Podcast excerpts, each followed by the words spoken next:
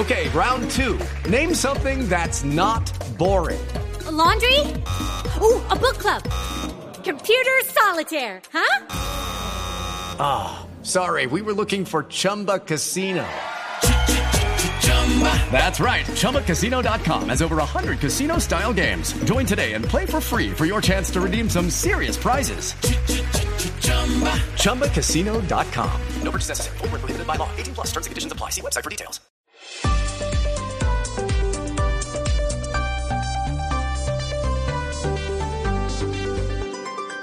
Seguimos conectados en Mañanas Blue. Desde este momento dirige Camila Zuluaga. Son las 10 de la mañana, 32 minutos. Y aquí seguimos conectados con ustedes en Mañanas Blue. Vamos hasta la una de la tarde. Ya saben que desde ya activamos nuestra línea de WhatsApp 301-764-4108. Ahí nos escriben sus mensajes, preguntas. También estamos en el chat de nuestro canal de YouTube de Blue Radio en vivo. Ahí ya saben que también los leemos y para que no solo nos oigan, sino que nos puedan ver muchas noticias. Ayer digamos que fue un día cargado de noticias. Está pasando de todo. La vía panamericana bloqueada. Han escuchado ustedes detalles durante toda la mañana de lo que ha pasado con esa vía. Por supuesto, el juicio de o la eso no, se llama juicio, ¿no, Oscar? ¿Cómo se llama? Eh, porque todavía no es juicio, todavía no se va a juicio. Pero la legalización de captura y todo el proceso de Nicolás Petro y su, y su ex esposa Dai Vázquez, que eso pues parece una novela turca, ¿usted ha visto? O sea, de verdad uno dice, increíblemente estamos vivos para contar que esto está pasando en la política colombiana. Es que un detalle adicional no lo tiene una telenovela turca, mexicana o venezolana. Camila, y cada día se conoce nuevos episodios, nuevos hechos antes del juicio, porque todo lo que está ocurriendo es antes del llamado a juicio. En este momento simplemente la, fiscalía está aportando pruebas de las que dice tener en el caso de la del, del, señor Nicolás Petro. Pero, pero lo que usted dice es muy cierto, Camila. Esta es una película que se está desarrollando por capítulos. El capítulo de hoy, por ejemplo, fue la renuncia del abogado, uno de los abogados defensores del señor Nicolás Petro, el doctor Trujillo renunció. dice que tenía diferencias de criterios con el, defendido y con su equipo de, abogados. De tal manera que cada día va apareciendo nuevas historias, la historia de la compañera actual del doctor Petro, la ex, la señora Dais, eh, Daisuris, eh, y todo lo demás. Entonces cada día uno va a conocer una, una historia, un capítulo distinto, unos episodios diferentes y yo creo que a ningún libretista, de los muchos libretistas que hay en el pacto no, histórico... Ni a Gustavo Bolívar. a Gustavo Bolívar no se le ocurre esta historia, se, le habría ocurrido una historia con tantos elementos, Camila, así es. Pero hay algo que me llama la atención de esta historia que yo creo que es un común denominador en lo que pasa con la clase política en nuestro país. Y yo no sé, mm, Ana Cristina, si usted se ha dado cuenta de eso. Porque mire, uno de los eh, argumentos de la Fiscalía frente a Nicolás Petro es que él no tenía un patrimonio para poder justificar toda la plata que se gastaba mensualmente. El fiscal le dice, usted tendría que ganarse 200 millones de pesos al mes para poder sostener el nivel de vida que usted estaba llevando porque un diputado se gana 13 millones de pesos. Eso en el caso de Nicolás Petro. Pero usted no se ha dado cuenta que uno en el sector público ve un jurgo de políticos, congresistas, secretarios de comisiones, gente que trabaja en ministerios, que uno dice, oiga, ¿y esta gente de verdad cómo hace para pagar ese nivel de vida? Me dice, el sueldo de esta persona... Se la pasan viajando. Sí, no, los hijos estudiando en universidades gringas que cuestan 60 mil dólares al, año, y tienen apartamentos en Miami. en Nueva York. sí, y yo pero dígalo, Camila, dígalo, Benedetti, dígalo, dígalo, póngale nombre. pero muchos. El ex senador Roy Barreras también. Si yo me pregunto, claro que digo, oiga, ¿de dónde sacan la plata? De pronto son empresarios muy exitosos fuera de la actividad política, pero yo digo, yo no me gano lo que se ganan estos tipos, o me gano mucho menos. Camila, pero es que además es incompatible es incompatible que una persona que está legislando, uno diría, claro, tiene negocios por fuera, pero es incompatible que una persona que está legislando tenga ese tipo de negocios. Es, decir, no, sería compatible. Lo que pasa es que ahora también, Camila, hay una cosa que, eh, un asunto que facilita mucho el trabajo eh, en ese sentido, no solamente de los periodistas, sino de los investigadores, y es eh, las redes sociales, porque las redes sociales no hay nada más tentador, digamos, para estas personas que tienen esta, este tipo de ansias de, de dinero y, de esta sed de dinero que publicar. Fíjese, por ejemplo, las fotos de, de Aisuris eh, Vázquez cuando empieza a publicar estas fotos al lado del carro, eh, cuando, es decir, todo lo que tiene que ver con redes sociales y lo hemos visto también en el caso de, eh, lo vimos hace unos años en el caso de la DIAN, todo lo que empieza a salir a través de las redes sociales, que es ese, ese ánimo de, de exhibirse. Y ese ánimo de mostrar que... se tiene mucho dinero. a mí es que eso me sorprende y me sorprende, Ana Cristina, sobre todo también de estos cargos públicos que, a ver, un sueldo de 13 millones de pesos es un muy buen sueldo. A mí no me van a decir que en Barranquilla uno con 13 millones de pesos no vive bien. Claro que se vive bien. La inmensa minoría, o sea, mejor dicho, la inmensa minoría de Colombia se gana eso. Entonces, uno no entiende por qué esa necesidad de querer tener más y más y más para mostrar los carros. ¿Qué importa si uno tiene un Twingo o tiene un Mercedes? ¿Eso qué, qué, hace más o qué hace menos? Pero yo viendo la historia de Nicolás Petro, Camila. decía, oiga, este es el común denominador de nuestros políticos. Claro, que, inclusive pues la misma mamá le decía eso parece de traqueto, es decir, toda la, cantidad de cosas. Pero Camila, a mí también me llama la atención una cosa y, y aquí digamos las cosas ciertas. Es decir, a Nicolás Petro le empiezan a mirar todo lo que tiene, mirar eh, cómo es el apartamento, cómo es, eh, y yo me pregunto si nos hemos preguntado tanto por los hijos de otros presidentes y por los hijos de otros políticos. En este caso, si había unas dudas razonables por todo lo que ha pasado, pero uno también se tiene que dar cuenta que eh, que hay una, una manera de mirar a unos distinto a otros. Y creo que no, en este caso se está mirando al hijo de, de Gustavo Petro de una manera distinta. Creo que se está mirando de una manera, de una manera especial. Sí, sí es con razón, pero creo que si miráramos a hijos de otros expresidentes, pues no serían tan claras las cosas. Pero mire, miren a Cristina que en el caso de Nicolás Petro, por ejemplo, que ya se conoce buena parte de la trayectoria de él, eh, es un muchacho que vivió de alguna manera muy distante de su papá. Él se vincula de, de, de, hecho a la política cuando su papá comienza la alcaldía de Bogotá, aspira a la alcaldía y demás. Pero mientras tanto, el propio presidente lo dijo a la revista Cambio, yo no lo crié. Es decir, fue un muchacho que estuvo alejado de, ese afecto del padre, de alguna forma. Pero en Barranquilla, en donde vivió, donde vivió al comienzo, de su carrera cuando terminó Derecho, y donde terminó viviendo ahora, en qué sector de la ciudad, en el norte de la ciudad. Pero digamos que tiene razón Ana Cristina, habría que mirar a todos los hijos de los expresidentes, a todos por igual. En eso tiene razón aunque hay unos orígenes sociales distintos de unos y de otros. Pero lo que es importante aquí, Camila, es lo que usted estaba diciendo. ¿Por qué ese afán de ellos de ostentar riqueza? Es decir, ¿por qué, en Colombia se traquetizó de tal manera se traquetizó la, la, sociedad, que hoy en día lo que cuenta es el carro último modelo, el zapato último modelo, todo último modelo, porque yo tengo que ostentar que tengo más que los demás. Eso no, eso, esa no era la Colombia que nosotros, que nosotros vimos de nuestros abuelos, de nuestros padres. Una Colombia completamente distinta. por cuenta del narcotráfico, Colombia se narcotizó por completo, totalmente narcotizada. Entonces, hoy vemos a estos niños haciendo ostentación de riqueza, cuando además usted lo dice muy bien, Camila, 13 millones de pesos no daba para comprarse un carro Mercedes de 200 millones de pesos en seis meses. Clara Pedreros, Clara Pedreros, una oyente que está conectada con nosotros a través de nuestro canal de YouTube de Blue Radio en vivo y nos escribe en el chat que en su momento el presidente Gustavo Petro hablaba de la clase media arribista. Y es eh, la contradicción de que esto le esté pasando al presidente Gustavo Petro, que es el que ha luchado precisamente contra eso constantemente. En el Congreso de la República uno les le veía sus debates como senador, que sin duda alguna fue el mejor senador en su momento momento haciendo debates de oposición que esto le esté pasando a él. Que usted vea las imágenes de Nicolás Petro y de su ex esposa y todo lo que representan ellos dos en esas fotos y en esos videos que estamos viendo de las audiencias preliminares. Nos escribe nuestra, nuestra colega Silvia Charri de la revista Cambio que nos dice que es audiencias preliminares, imputación de cargos y medida de aseguramiento, que ese es el orden con el que se lleva el proceso y que ahí solo se demuestra una inferencia razonable, es decir, que hay pruebas preliminares suficientes para demostrar una presunta responsabilidad de a quien se quiere imputar. Pero a mí lo que me parece con todo este caso de Nicolás Petro es que claramente esto está pasando con muchos políticos. ¿Usted ha visto, Sebastián, estos políticos que terminan todos en Miami? Y no, hablábamos de Miami, entonces uno se los encuentra en Miami y no dice, oiga, ¿esta gente de qué vive? Porque si yo dejo de trabajar mañana, si a mí me echan mañana, yo no tengo plata con qué pagar los servicios públicos de mi casa. Y no tengo plata con qué pagar el jardín de mi hija. Entonces digo, ¿esta gente cómo se va a Miami a vivir en dólares, con dólar a cuatro mil, que está subiendo otra vez? ¿Quién los mantiene y de qué viven? Bueno, hay un montón de políticos eh, que tiene un tren de vida injustificable. Uno muchas veces, por ejemplo, cuando hace investigaciones o, temas que traemos acá y manejamos acá, pues uno no lo dice porque no tiene pruebas, pero pues uno hablando con fuentes, uno se entera de cosas de los políticos y dice, no, es que tiene casa en Nanapó y Matal, y uno ve las casas, los carros, y dice que no tendría nada de malo, pero vayas a ser empresario otro tipo de vida porque ganando 20, 30 millones de pesos, que es un montón de plata en Colombia, pero eso no les da para el tren de vida que tienen. En el caso de Nicolás Petro.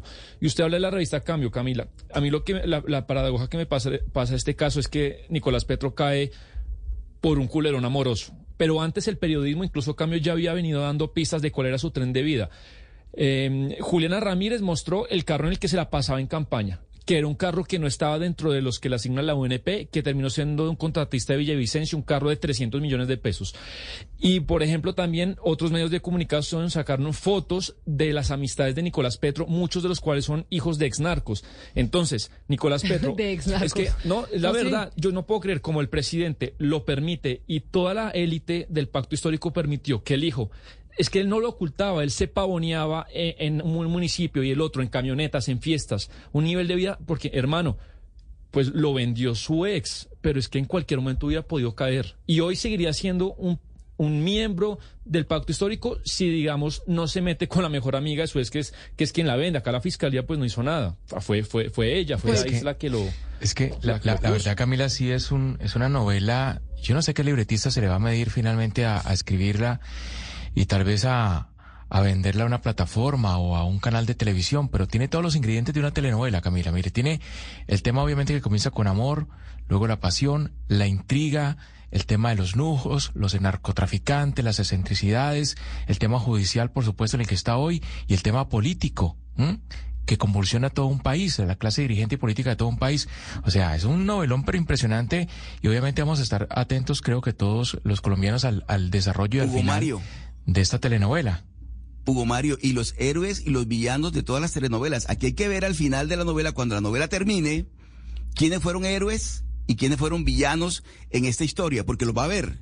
Va a haber héroes y seguramente muchos de los que hoy aparecen como héroes al final van a terminar siendo villanos y los villanos héroes, como en todas las telenovelas, porque realmente los ingredientes los tiene, los tiene y es una lástima, y lo decía Camila muy bien, que el presidente Petro esté, esté viviendo estas circunstancias por lo que ha sido su vida, su trayectoria lo que él ha denunciado. Entonces, de todas maneras, la paradoja grande, y hace parte también de, la historia, es que, eh, el, conflicto interno que vive el presidente por lo que significa él para la política colombiana y lo que ha sido su trayectoria profesional como político.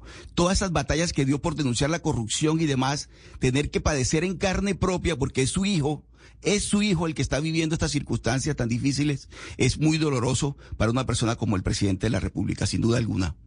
Pues vamos a ver qué pasa entonces en esta historia, en toda esta historia que sin duda es la novela que estamos eh, viviendo, lamentablemente, al año que cumple el presidente Gustavo Petro, porque se cumplen un año de su gobierno y esta sí es una estocada muy difícil que además no se le puede achacar a la oposición, no se le puede achacar a los medios de comunicación, esto no se le puede achacar a nadie. Aquí el hijo del presidente Gustavo Petro se va a declarar culpable, va a negociar y va a decir que efectivamente entró plata a la campaña, me imagino que del presidente, o yo no sé qué irá a decir, que, que, que, va, que la plata entró para qué, porque él dijo, yo no me hundo solo, más o menos. si, traducimos de, una, de una forma eh, clara, decimos, él dijo, yo voy a contar eh, las cosas y voy a contar quién está involucrado en esto. Pero, el fiscal ayer sí fue claro en eso. Veremos qué canta Nicolás Petro, pero el fiscal dice que todavía no hay noticia de que esos dineros del señor Malboro y de los otros hayan entrado a la campaña. Lo que dijo el fiscal es que tiene noticia que Dice y, y Nicolás se apropiaron de ese dinero. 10 de la mañana. pero, dígame, Pero perdóneme, perdóneme, Camila, pero yo le puedo contar quiénes van a aparecer ya. Por supuesto que Armando Benedetti, que fue una de las personas fuertes de la política de la campaña en la costa, en la región Caribe, el, clan Torres, del señor Euclide Torres y todos ellos que eran muy cercanos, el señor Germán Londoño, también muy cercano de la campaña, Máximo Noriega, candidato, es candidato a la, a la, a la, gobernación del Atlántico, eh, el turco Ilzaca, el, hombre Malboro, eh, todas esas personas van a aparecer ahora, porque es que el señor Petro Nicolás ya lo dijo yo voy a llegar a un acuerdo, yo voy a colaborar y aquí voy a contar lo que yo sé de todo este tema. Entonces ya, por lo menos estos nombres, Camila, van a aparecer en la primera, en la primera plana de los periódicos muy pronto. Pues sí, esa es la historia que estamos viviendo y como usted mencionaba, renuncia del abogado. Bueno, la novela que se vive hoy en torno a la familia presidencial en su primer año de gobierno. Pero otra de las cosas, como les mencionaba, empezando eh, esta media mañana es que pues tenemos cerrada la vía panamericana Hugo Mario y la vía panamericana pues no es la única vía que está enfrentando este tipo de circunstancias. Claramente la vía panamericana siempre es la más afectada y la que se evidencia mucho más, pero esto que pasa en la vía panamericana estamos eh, viendo episodios y situaciones que suceden en otras partes del país y en otras carreteras. Sí, en el centro del país, en el norte del país y en el departamento del Cauca, que mira, como usted lo dice, desde hace ya dos días está bloqueada esta carretera que comunica al sur con el interior de Colombia, la vía panamericana cerca del municipio de Piendamó. Hay un grupo de indígenas que se hacen llamar los nietos de Quintín Lame, pues decidieron atravesar retroexcavadora, volquetas, camiones, eh, incluso utilizaron material de construcción de la doble calzada para taponar la carretera e impedir el paso de vehículos y esto obviamente ya está causando un impacto económico para esta región.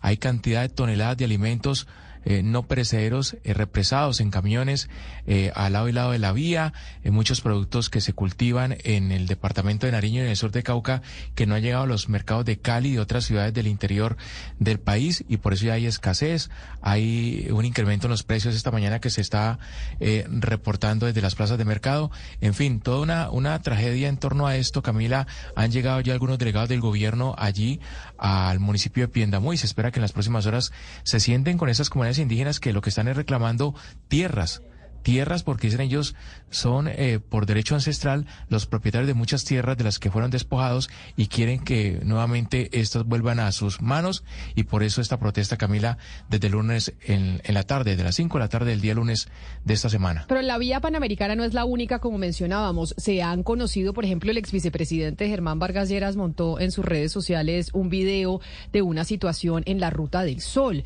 en cómo a un eh, conductor se le estaban pasando por enfrente habitantes de la zona para que tuvieran que frenar y obviamente en medio de esa vía que se puede andar bastante rápido, el conductor no paró, pero le empezaron a dañar el vehículo y demás. Es decir, estamos viviendo en algunas zonas estas situaciones en las carreteras del país y eso ha prendido las alarmas del gremio de los camioneros en Colombia. Y por eso hasta ahora se conecta con nosotros Alfonso Medrano, que es el presidente de la Asociación de Camioneros de Colombia. Señor Medrano, bienvenido. Mil gracias por conectarse hasta ahora aquí con nosotros en Mañanas Blue. Gracias, María Camila. Buenos días y a los demás panelistas. Un saludo. Muchas gracias por el espacio. Un saludo muy especial. Y usted que está directamente ahí en el gremio, que vive en las carreteras de Colombia, yo quiero consultarlo a usted. ¿Esto es exclusivo, por ejemplo, de la vía panamericana o este acontecimiento es eh, apartado en la Ruta del Sol o esto se está viviendo en las vías de Colombia?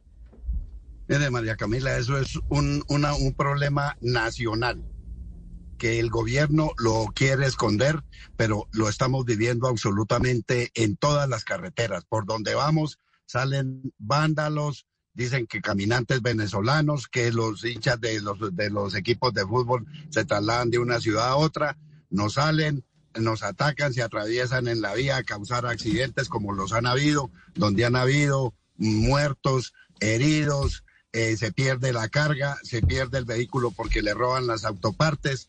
Entonces estamos totalmente desesperados los camioneros y el gobierno no aparece. El señor eh, ministro de Defensa eh, le hemos pasado varios escritos y no nos quiere recibir. Ayer, por tanta presión y gracias a, ustedes los periodistas de los diferentes medios que le han hecho eco a esta problemática, nos manda un link que mañana a las 3 de la tarde para presentarnos al señor eh, jefe de seguridad nacional cuando realmente tienes que eh, presencialmente decir, bueno, qué es lo que está pasando, qué planes vamos a ejecutar, qué podemos hacer. O sea, ejercer su trabajo para el que fue designado, porque él es el ministro de Estado, el ministro de Defensa. Entonces, estamos completamente abandonados. Mire, eso es lo que está pasando en el Cauca y lo que acaba de, demostrar el periodista de Cali. Y mire la eh. Ruta del Sol, llevamos tres días, tres días trancados la, para Buenaventura también trancaron ayer, entonces bloqueos y bloqueos. Yo no sé si es que quieren acabar con la economía del camionero para que no haya abastecimiento en Colombia. No sé, ese es Señor Medrano. Ya, ya nos explica cuál es la comunicación o la no comunicación con el ministro de Defensa, pero yo entiendo que ustedes vienen desde hace meses teniendo algún tipo de comunicación con la viceministra del Interior para este tipo de asuntos. ¿Por ese lado tampoco resuelven? No, no señora, me da pena contradecirla. La señora viceministra del Interior nos recibió una sola vez para hablar con el anterior ministro del, de, el anterior ministro del Interior y nos dejó plantados de las 5 de la tarde a las nueve y media de la noche y no apareció el ministro y por lo que le dije yo que pues que, que, nos respetara, que, que, estábamos era con problemáticas en las carreteras, dijo, ah, no, es que usted, usted llega a exigir, llega a pedir, entonces miren a ver qué hacen. Pues nos tocó pararnos y irnos y nunca más volvió a aparecer esa, esa señora viceministra. Esa es la verdad. Y aquí hay que decir la verdad para saber qué es lo que va a pasar. Y, es que, señor Medrano, pues lo principal, la seguridad de ustedes, pero lo segundo también es que al conjunto de la población nos afecta, pues porque las mercancías tienen un costo adicional. Yo, yo le quería que nos hablara de eso. Uno ve estos bloqueos, por otro lado, cierres de otro tipo y tercero, pues deslizamientos que están a, la orden del día por el tema del invierno. Quiero que nos cuente cómo usted aprecia que se está encareciendo los costos de transporte de mercancías en Colombia por estos tres fenómenos. Muy buena pregunta y se la agradezco. ¿Por qué? Porque mire, si con todos esos bloqueos que hay, nosotros no podemos cumplir la logística. Entonces a mí sí me tiene pensando que dicen que ya bajó la inflación. No, eso son mentiras. Eso es una, una coartada que tiene el gobierno porque la inflación no ha bajado, porque los problemas en las vías siguen. Vea, llevamos tres días allá en, en la Lizama.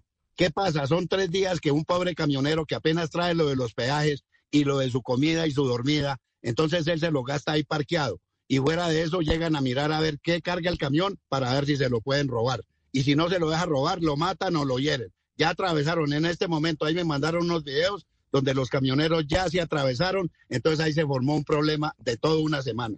Al perder una semana de una tractomula, nos vale 10, 15 millones de pesos por estar ahí quieta.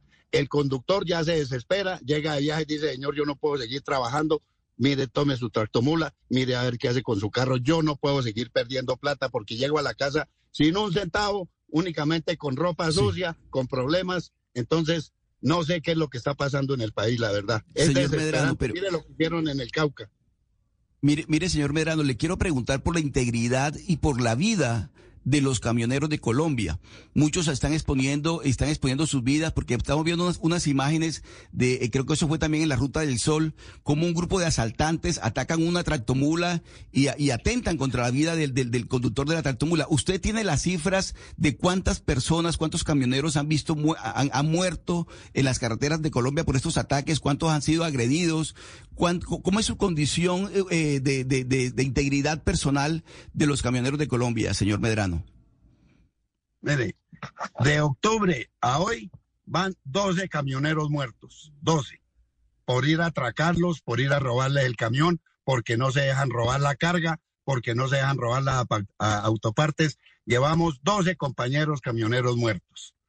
Y si, un sinnúmero, un sinnúmero de accidentes, porque eh, salen esa horda, como lo ven ahí en el video, entonces el camionero, ¿qué hace? Saca, pues, o sea, maniobra la dirección hacia la derecha, hacia la izquierda, termina desestabilizando el carro, se volcó, se le botan, se llevan la mercancía, se llevan la mercancía se, y, roban y no pasó absolutamente nada. Entonces, ahí es el problema grave que, que tenemos de seguridad. No sé, el gobierno no, no quiere recibirnos, no quiere atender la problemática, entonces no, y además es que como usted lo mencionaba, ese video que estamos viendo, que fue el que se hizo eh, viral en redes sociales, aquellos que quieran verlo, lo vamos a poner ya a través de nuestro canal de YouTube de Blue Radio en vivo en la Ruta del Sol. Es que uno sí se pregunta, si uno fuera el conductor, si uno fuera el que está manejando y le empieza a aparecer esta gente en la mitad de la vía, ¿usted para o usted no para, Mariana? Porque es que el temor es que usted puede terminar atropellando también a un ser humano, como lo está viendo ahí. Usted dice, estoy manejando en el carro, se me pasa esta gente, yo sé que si paro me terminan atracando, pero si sigo los termino atropellando, ¿cómo puede reaccionar eh, un conductor? Y en este caso, pues eh, un camionero que es lo que nos está diciendo eh, nuestro invitado. Sí, es que es, prácticamente o ellos o usted, es así de sencillo. O, sea, que usted se encuentra, y yo pensaba eso que estaba viendo anoche también las imágenes, que son muy impactantes, y que yo me preguntaba, y de pronto eso usted nos podría eh, también responder.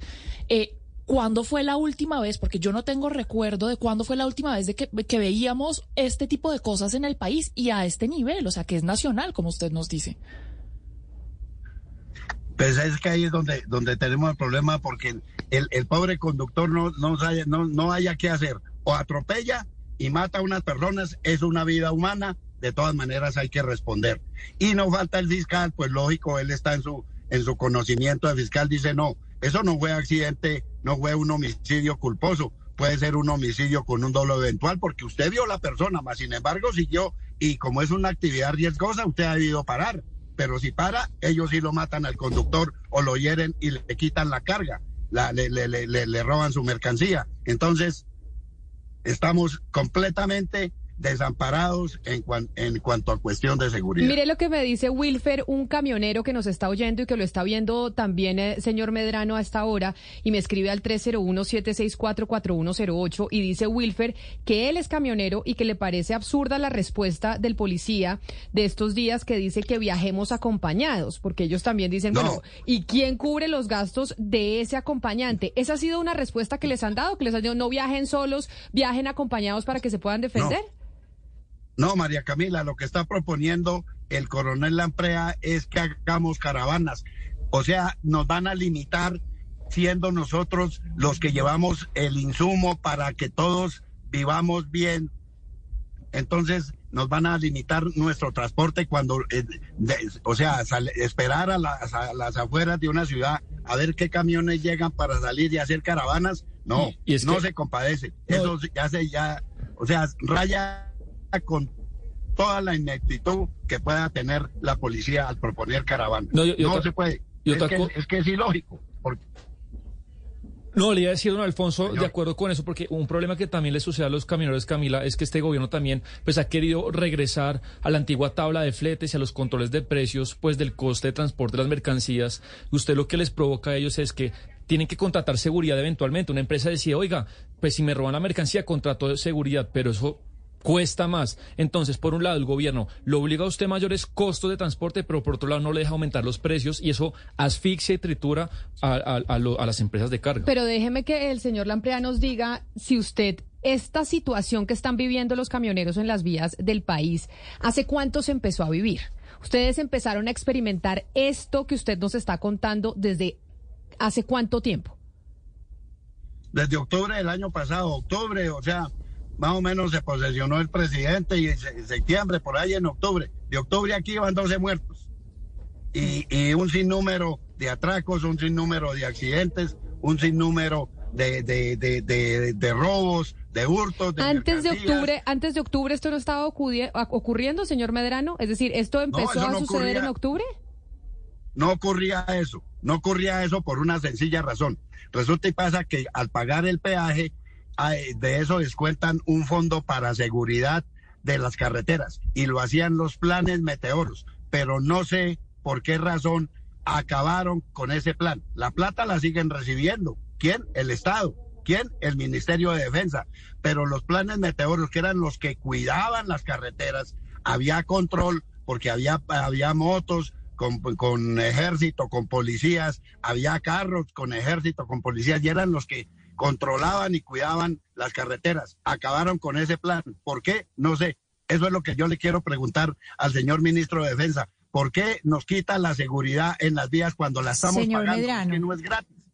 Señor Medrano, pero entonces eh, pongámonos en ese plano hipotético de que usted estuviera en este momento enfrente del ministro Iván Velázquez. Exactamente, usted nos ha hablado mucho de la seguridad todo el tiempo, pero exactamente ustedes qué le están pidiendo al gobierno, qué le están pidiendo el ministro, usted cómo se imagina la solución pues que volvamos a la seguridad en las, en las vías, volvamos a los planes Meteoro, porque esos eran los que cuidaban las, las carreteras, era la seguridad en las vías. Y los, los vándalos viendo que hay patrullas para arriba, para abajo, en un sentido, en otro sentido, pues no hacen lo que estamos viendo. Entonces, eso es lo que yo le pediría al señor ministro de Defensa. ¿Por nos escrito los, los planes meteoros cuando los pagamos? Es que no es gratis. Los pagamos de los peajes que pagamos, que somos los que más consumimos peajes. Ahí, ahí si ustedes miran cómo se, se, saca el precio de un, de, de, un peaje, ahí está que hay un, un porcentaje que va a la seguridad en las vías y va con destino al Ministerio de Defensa. Señor Medrano, ¿qué sabe usted de quiénes son estos grupos? Que como usted nos explicaba al principio, pues están en varias partes del país, solo que hasta ahora los vemos en estos videos virales de la Ruta del Sol. Pero ¿quiénes son? ¿Quiénes los patrocinan? ¿Qué tan, qué, con qué organizaciones al margen de la ley están ligados? ¿Qué saben?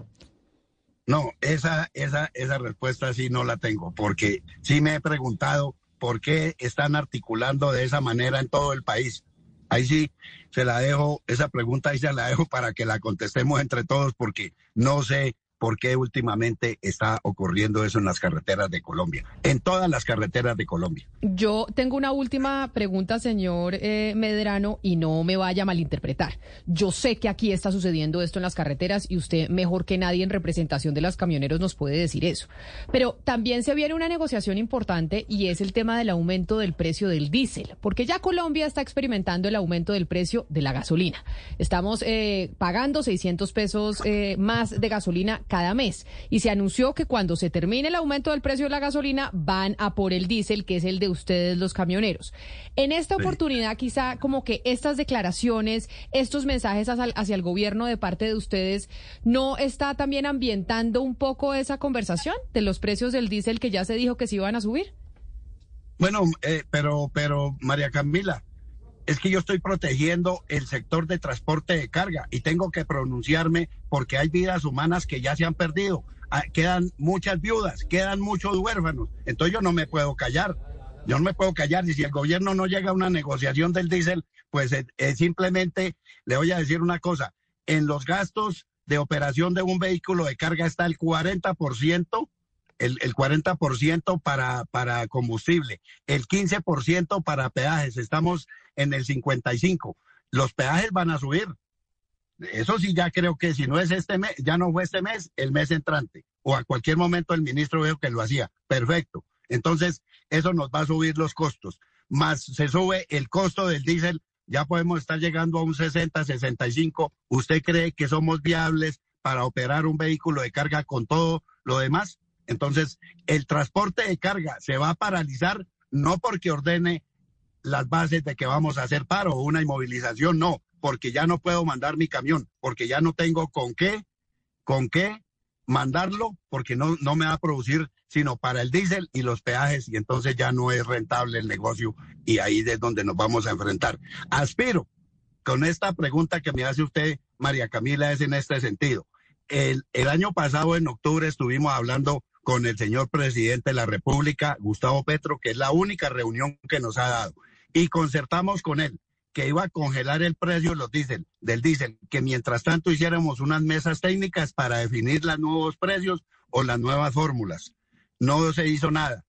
El día 14 de junio, que fue el lanzamiento de la Cámara Intergremial de Transporte, invitamos al ministro. El ministro fue y nos dijo, sí señor, cuadren su equipo técnico para que nosotros también, el gobierno tenga su equipo técnico y vamos a discutir la fórmula de los combustibles.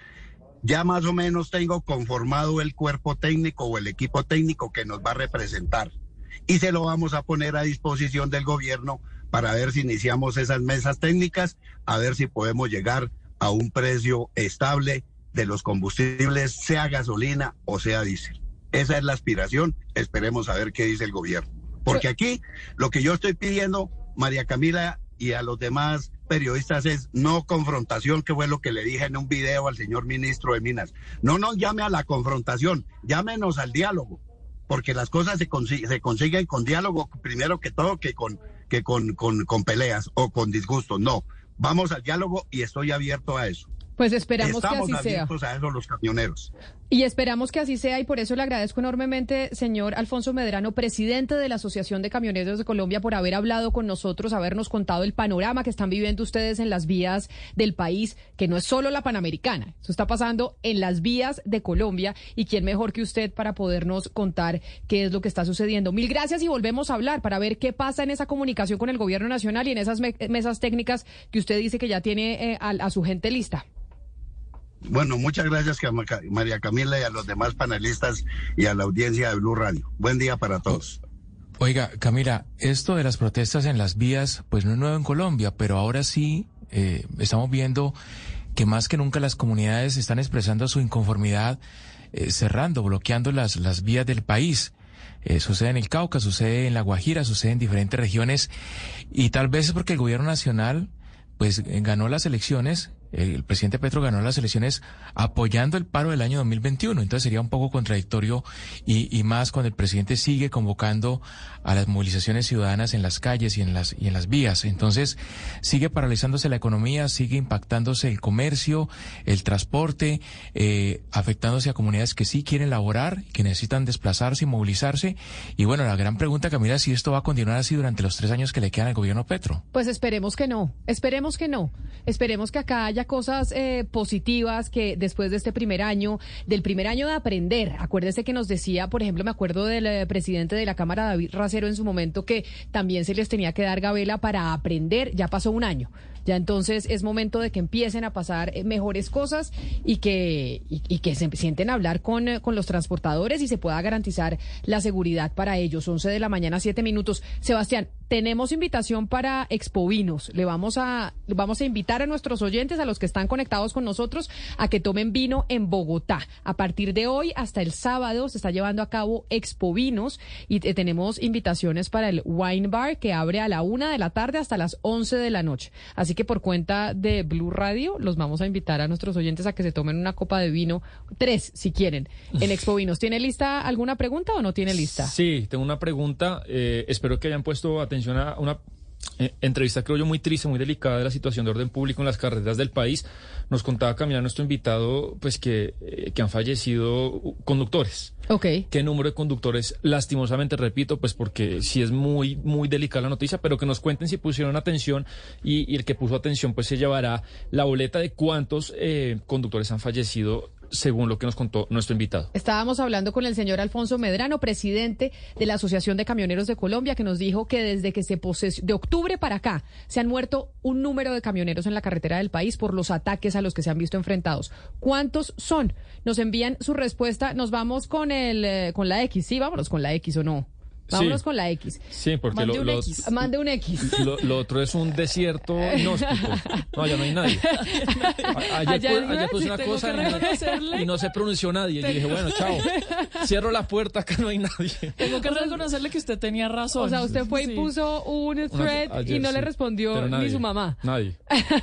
bueno. entonces que nos envíen al, a la X, porque ya no es Twitter, con el hashtag de Mañanas Blue 10 AM, la respuesta de cuántos camioneros, según nos dijo el señor Medrano, han muerto en las vías del país por ataques violentos desde octubre hasta hoy.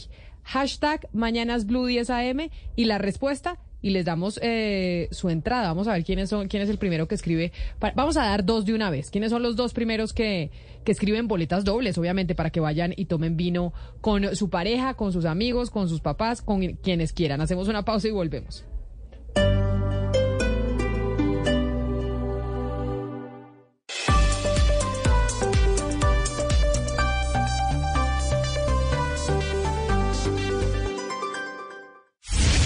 Colombia está al aire.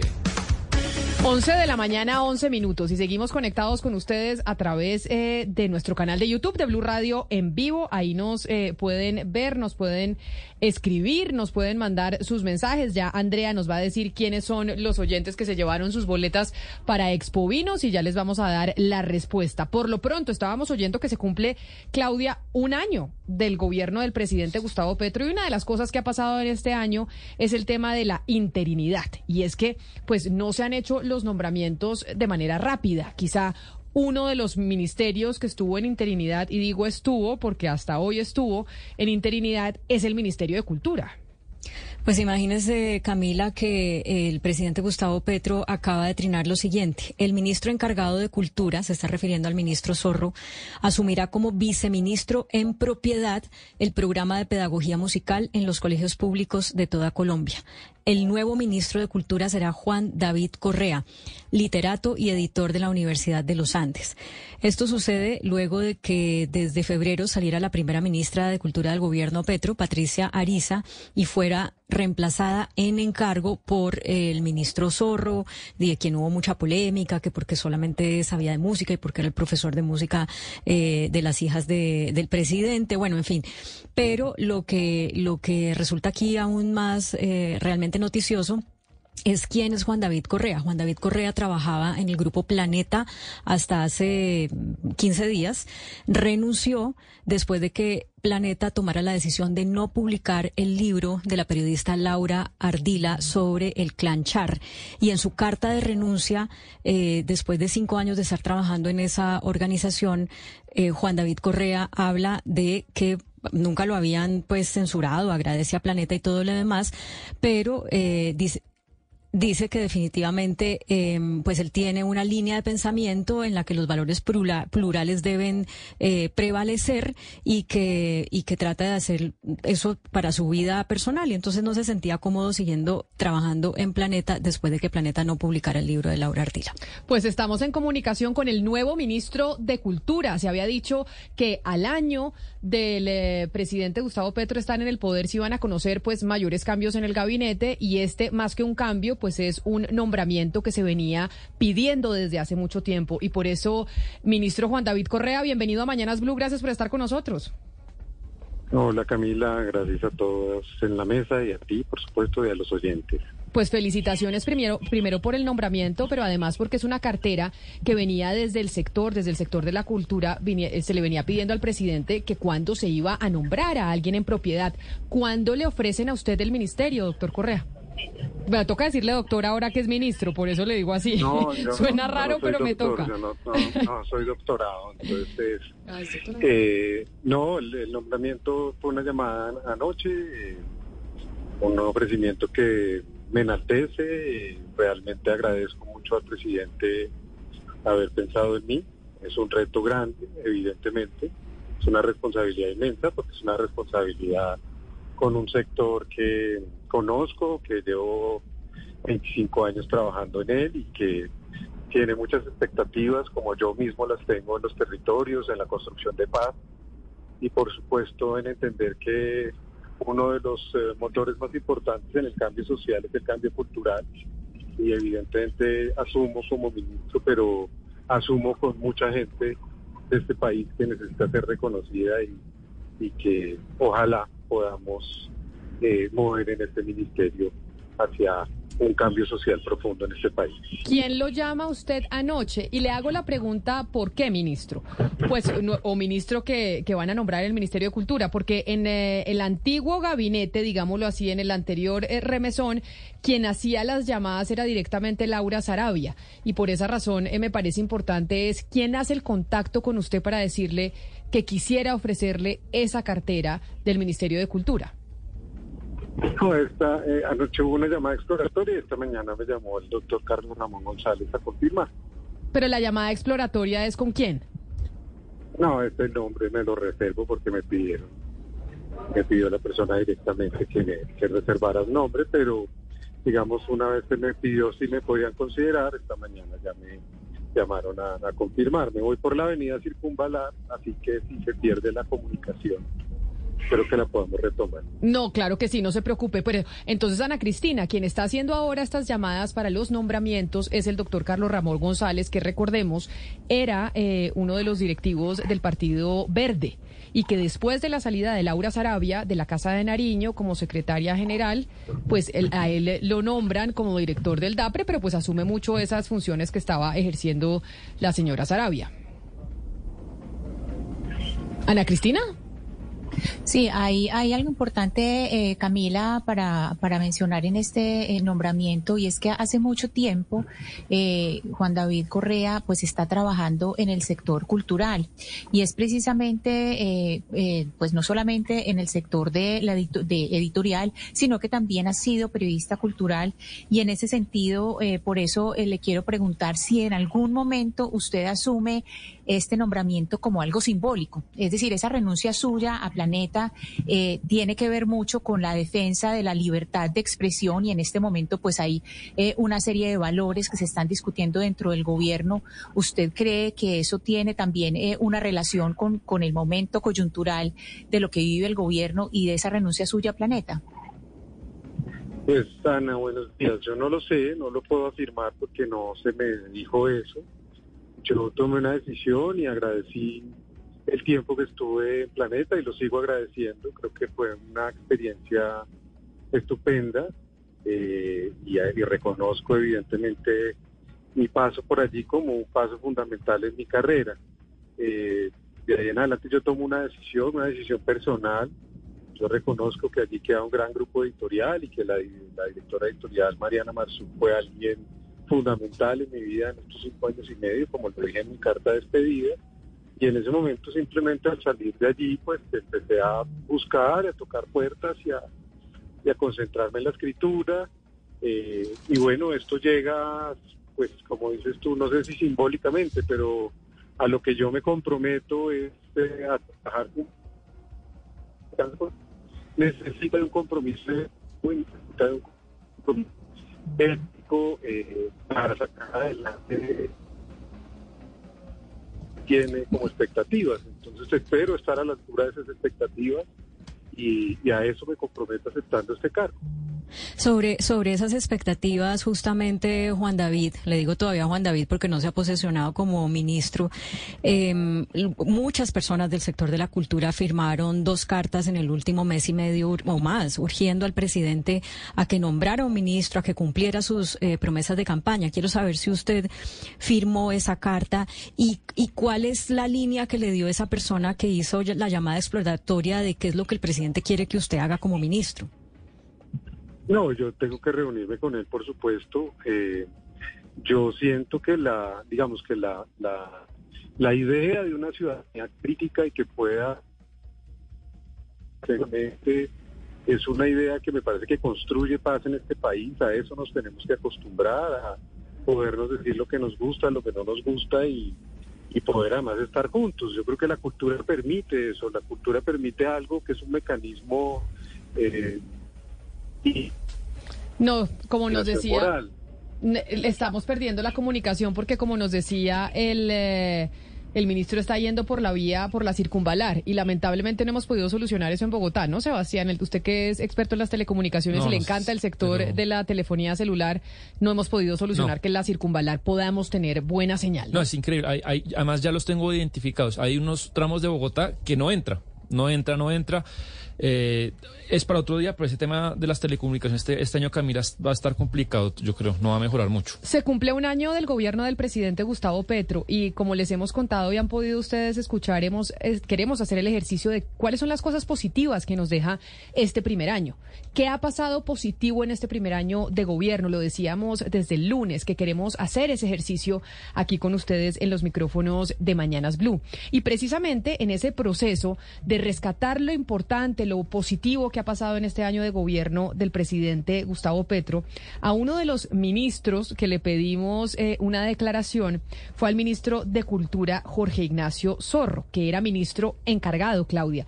Dentro del trino que usted leyó del presidente Gustavo Petro anunciando el eh, nombre del señor Correa como nuevo ministro de Cultura, se habla de cuál va a ser entonces el puesto que va a ocupar ahora eh, Jorge Ignacio Zorro, que estaba de ministro de Cultura encargado. Sí, señora, va a ser el viceministro en propiedad del programa de pedagogía musical de los colegios públicos de toda Colombia.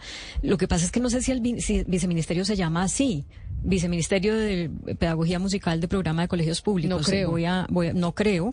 Ya le, ya le verifico en un segundo cuántos viceministerios tiene el, Ministerio de Cultura, pero eh, no, no, no, no, no tenía como conciencia de que había un viceministerio encargado específicamente para eso. Ya le verifico. Pues en este proceso de consultar a los ministros sobre lo positivo que nos deja este año, pues consultamos al doctor Zorro, que era el ministro encargado de Cultura, y esto nos respondió sobre qué bueno nos ha dejado este primer año del gobierno del presidente Gustavo Petro. Nuestro logro más importante fue ampliar el alcance territorial del ministerio para garantizar el respeto a la diversidad y los derechos culturales de los colombianos y colombianas. Lo hicimos por medio de tres líneas de acción. El arranque del Sistema Nacional de Formación Artística y Cultural, la Estrategia Territorial y Poblacional de Gobernanza Cultural para la Paz y la transformación significativa de criterios de los dos grandes programas que tiene el Ministerio para favorecer la democratización de los recursos públicos para que actores culturales que antes no estaban habilitados para participar fueran incluidos se propusieron más líneas temáticas y un mayor énfasis en los contextos territoriales para el diseño de las convocatorias. Llevamos a cabo dos tareas claves para poner en marcha el Sistema Nacional de Formación y Educación Artística y Cultural. Primero, firmamos con el Ministerio de Educación el memorándum de entendimiento para trabajar de manera mancomunada la garantía de los derechos que tienen los niños, niñas, adolescentes y jóvenes a la educación y a la cultura mediante el fortalecimiento de la educación artística y cultural con enfoque diferencial, territorial y poblacional. Segundo, lanzamos primero de varios programas que, entre, que integrarán el sistema, empezando por la música con sonidos para la construcción de paz. Completamos el número de miembros de la Orquesta Sinfónica Nacional, recuperamos para Colombia la Banda Sinfónica Nacional y creamos el Coro Nacional, instituciones que serán referentes para Colombia y el mundo de los más altos estándares artísticos. La estrategia diferencial territorial y poblacional de gobernanza cultural se diseñó con la participación de más de 4.830 personas y concertamos acciones con, con 197 mesas de carácter étnico, poblacional, víctimas y movimiento social. Esta cartera está comprometida con el respeto a la diversidad y la garantía de derechos culturales de los más vulnerables para la consolidación de la justicia social y lograr que Colombia sea potencia mundial de la vida. Ahí está entonces el ministro encargado, el ministro Zorro, ministro de Cultura, que todavía sigue siendo encargado porque al eh, señor Correa, con quien estábamos hablando, pues no lo han eh, nombrado oficialmente todavía, Ana Cristina, pero digamos rápidamente antes de ir con nuestro siguiente invitado, ¿quién es Juan David Correa? Juan David Correa, eh, Camila, es un bogotano. Él nació en Bogotá en 1976. Él fue el eh, director literario del Grupo Planeta, el que renunció hace poco, como decíamos, por la, eh, la, censura del libro de Laura Ardila. Él empezó como periodista cultural. Empezó en las páginas del periódico El Espectador. Se había se graduado es graduado de la Universidad de los Andes, graduado en literatura. Y él no solamente pues ha ejercido como periodista cultural, como le decía, sino que también fue corresponsal en París en Francia, y eh, pues ha tenido muchos cargos eh, relacionados con eh, literatura, por ejemplo. Pero en ejecución no hay experiencia, Ana Cristina, que esa es, una de las grandes preguntas que, que cuando se llega al sector público es importante. Es ¿Cuál es la experiencia en ejecución? Él fue el manager cultural de, eh, mm, de Fundalectura, también trabajó en la Biblioteca Nacional de Colombia, ha sido director cultural de, la, de, toda la área internacional de la Filbo y ha sido eh, director y editor cultural de Arcadia. Acuérdese que es, eh, Arcadia pues fue la, la revista cultural de semana y ahí pues también hay un trabajo no solamente editorial, sino también administrativo. También es autor de varios libros, Camila, pero básicamente su eh, experiencia es en el sector cultura como periodista, como editor, de todo sector literario y básicamente pues el trabajo administrativo es dentro del sector editorial. Pues es el nuevo ministro de Cultura que ha anunciado el presidente Gustavo Petro a través de su cuenta de Twitter. Y ya que estamos hablando de cultura, hablemos también de deporte. Y hablemos de deporte porque, bueno, estamos en el Mundial Femenino, estamos en Australia, mañana tenemos partido de la Selección Colombia a las 5 de la mañana, pero hay unas imágenes que a mí me sorprendieron y yo no sé los hombres de la mesa que son los que más siguen el rentado nacional, no porque quiera hacer eh, una estigmatización ni mucho menos ni una caracterización, sino porque en esta mesa de trabajo de verdad los hombres siguen más el rentado nacional que las mujeres.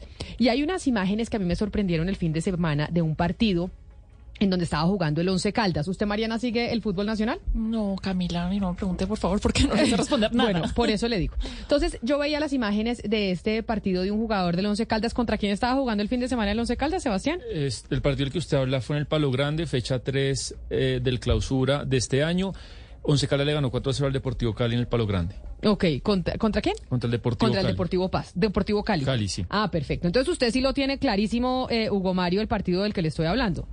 Claro, claro, tremenda derrota. 4 por 0 perdimos. Pero a mí hay algo que me dio, yo no sé si es porque yo soy mamá, a ver si Ana Cristina y, y Claudia me ayudan, pero a un jugador resulta que le ponen tarjeta roja y lo expulsan del partido porque el señor va y celebra un gol con su mamá en la gradería y va y la abraza y le da un beso. Y yo dije, pero este árbitro, ¿por qué tan inhumano echa al jugador de Le la... tengo el gol, ¿lo quiero oír? Sí, oigamos el gol porque yo dije, porque yo Y me se- hubiera puesto feliz de que mi hijo fuera a celebrar el gol conmigo en las graderías y hubiera dicho este árbitro, ¿por qué me lo está Bueno, expulsando? Porque viene bueno, a celebrar claro, conmigo. Pero no, no- no era torneo de solteros contra casados, sino el, el fútbol profesional colombiano, que, que tiene unas reglas. Pero bueno, oigamos el audio y lo discutimos con nuestro invitado. Además, además, hay que decirlo, pues se trata, Camila, de Jailer Valencia, delantero muy joven. Su felicidad es porque pues él lleva apenas 11 partidos. Por eso. eh, eh, como profesional, pero este es el primer gol, que era el cuarto. El último de la goleada contra el Deportivo Cali, minuto 88, Freddy. A ver, oiga. Mejía, Mejía, Mejía frenó. Tocó atrás. Atención. Impactó. Golazo.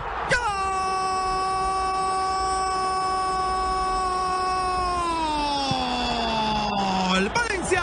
Entonces ahí se sube a la gradería, se sale Pues prácticamente. claro, la cancha. imagínese el chino la emoción. Tiene Abraza- 19 años, va y ve a su mamá que lo está viendo. El primer gol que está que hace el chino en un en un eh, en el equipo profesional y lo echa el árbitro por ir a abrazar a su mamá. Y lo echó Wilmar Roldán, que creo que hoy en día es el, el más experimentado de todo No. eh, el grupo de árbitros que hay. Bueno, pero ahí está la discusión. Pues yo quiero saludar al eh, señor Armando Farfán, presidente de la Comisión Arbitral del Fútbol Profesional Colombiano.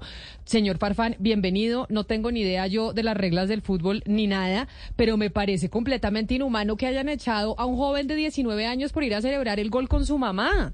¿Por qué? ¿Qué es lo que dicen las reglas que uno no puede ir a celebrar el gol con la mamá en las graderías y por eso lo sacan del partido?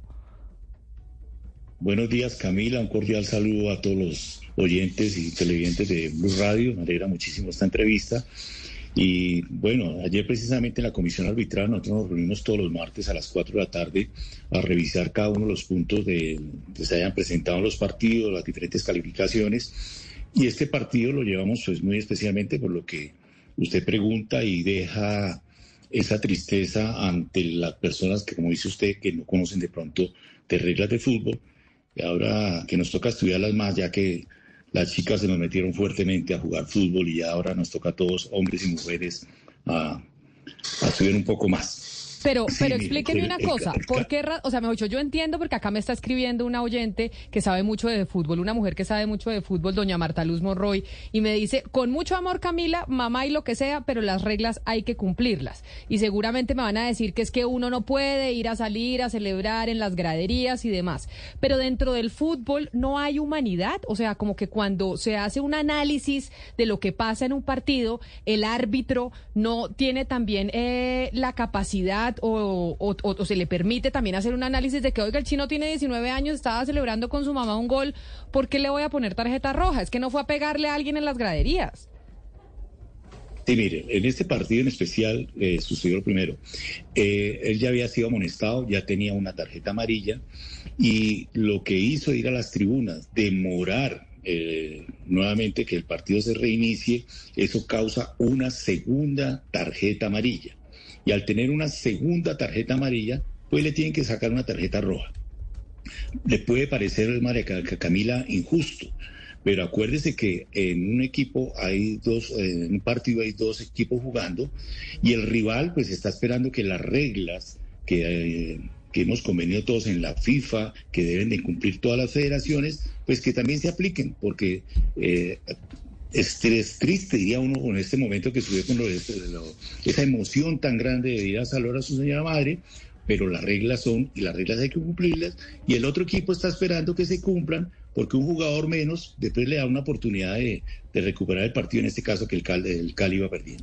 Pero, presidente Farfán, digamos, usted es un experto en tema arbitral y cada semana se reúnen para, digamos, decir cómo deben ser las reglas, si justas o no. Yo le pregunto si usted cree que en el fútbol, y esto se discute también, por ejemplo, la UEFA, que es muy estricta con eso, no debería haber algunas excepciones cuando hay algunos mensajes de humanidad, no digamos saludar a la mamá, pero por ejemplo, eh, algún mensaje positivo para el tema de la guerra en Ucrania, algún mensaje positivo para alguna comunidad, ¿o usted cree que así sea algo bueno, algo humano, pues las reglas son las reglas y punto?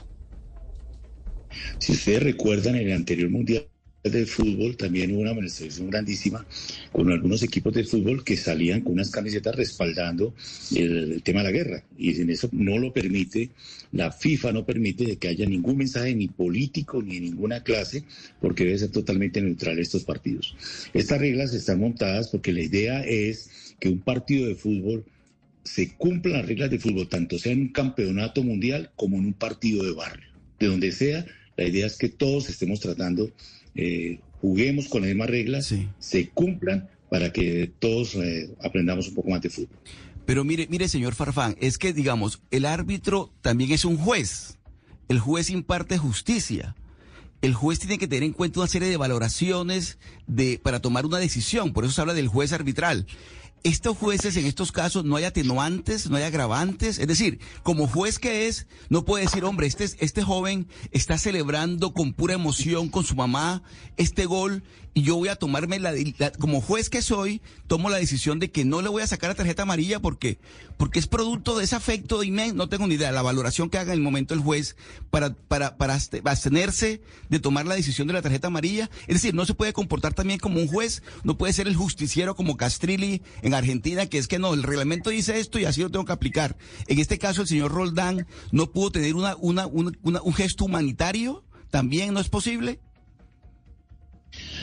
Sí puede ser posible. Esto me va a traer problemas gravísimos, pero bueno, yo le diría pues que también eh, que cada martes que nosotros tenemos cantidad de quejas porque el juez aplicó o no sacó una tarjeta amarilla a tiempo o sacó una, una amarilla o una roja que no se justificaba. Ese es el debate permanente que tenemos cada martes porque ese es un ser humano y que tiene la libertad de poder aplicar porque él de verdad es el único, el, gran jefe durante los 90 minutos de un partido en tomar la decisión de aplicar las reglas. Él podía, haber, podía haberlo pensado, pero no es conveniente, como le estoy diciendo, porque el otro equipo sí está esperando que le saque la amarilla y como ya tenía una, pues todos, el, equipo rival está esperando de que se cumplan las reglas para las cuales eh, todos estamos jugando. Eh, yo, yo entiendo el, el, pesar de mis compañeros de mesa, señor Farfán, pero claro, Wilmar Roldán tampoco tenía por qué saber que era la mamá del futbolista la que estaba en la tribuna, ¿no? O sea, pues él vio que el, que el jugador salió, se subió a la tribuna, pero pero de, ahí averiguar pues a quién fue a abrazar y demás, no sé, me parece muy complicado. Le pregunto si los futbolistas reciben alguna instrucción de tipo... No, eh, pero Hugo Mario, o sea, como si en la cancha no se hablaran. Si cuando les ponen, un, cuando pitan un penalti están todos los jugadores ahí, uno ve gritándole al árbitro que no, que sí, que no, a ver si lo convencen. Usted me va a decir que el jugador no va y le dice, oiga, el señor Roldán era mi mamá, es la primera vez que estoy eh, metiendo un gol en un partido profesional, etcétera, etcétera. Es decir, si, si se puede hablar y los compañeros le pueden decir. Es posible, es posible, Camila, pero yo, yo soy partidario, o sea, creo que los, eh, los deportes tienen unas reglas de juego que hay que cumplir. Me parece a mí que, es, lo lógico.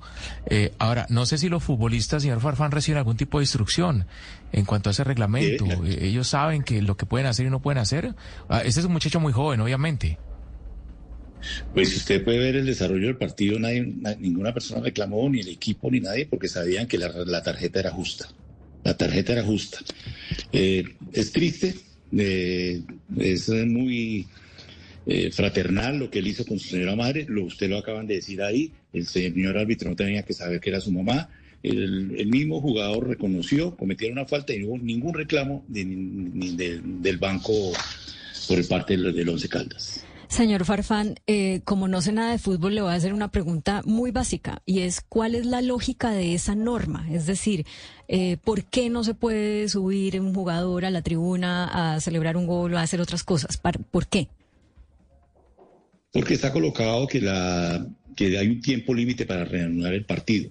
El pelado sale, todo ese tiempo que se pierde está haciendo una demora que nuevamente se reanude el partido y esa es una causa para, ahí está estipulado, eh, para sacar la tarjeta amarilla.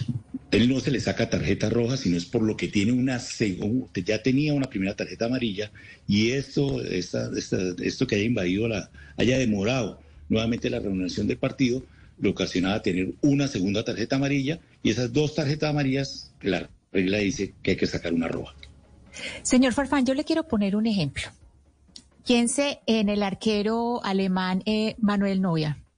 Él salió a unos partidos con un brazalete con el símbolo de la comunidad LGTQ eh, eh, eh, con el arco iris. Salió a un par de partidos, hubo toda esta discusión en, torno al símbolo, él lo hizo dentro de, la Copa Europea y pues obviamente eso ahí hay, una, idea que se está apoyando, hay un, apoyo ideológico pues en público. La UEFA hizo una investigación, lo sometió a investigación y en la investigación concluyeron, y le voy a decir literalmente lo que dijeron, que es un símbolo de la diversidad y por lo tanto es una buena causa y no, le, no lo sancionaron. ¿Por qué en este caso usted cree que sí se puede violar una norma o transgredir una norma y en otros casos no? Porque aquí evidentemente había un símbolo público y, pues que se exhibió en público y, digamos se la perdonaron, se la pasaron. Ese tema ya si se, llegase a presentar va a una comisión diferente que la arbitral, que es la comisión de disciplinaria, donde revisa todas estas sanciones eh, y y la, rectifica o no, pero realmente cuando se saca una tarjeta roja es imposible que no se, pues, después se anule. Ya prácticamente eso ya es un hecho cumplido y ya funciona. Y más cuando está toda la prueba de que el señor demoró, el jugador Jaylee Valencia demoró el, partido de la reunión y la regla lo dice, está especificado y tanto el, el equipo contrario también está esperando que se cumplan y para todos tengamos un mismo nivel. Después de ya ver el partido, ya saber que era la mamá, que era, eso ya es otro tema que a todos nos conmueve, pero durante el partido el árbitro lo hizo muy bien.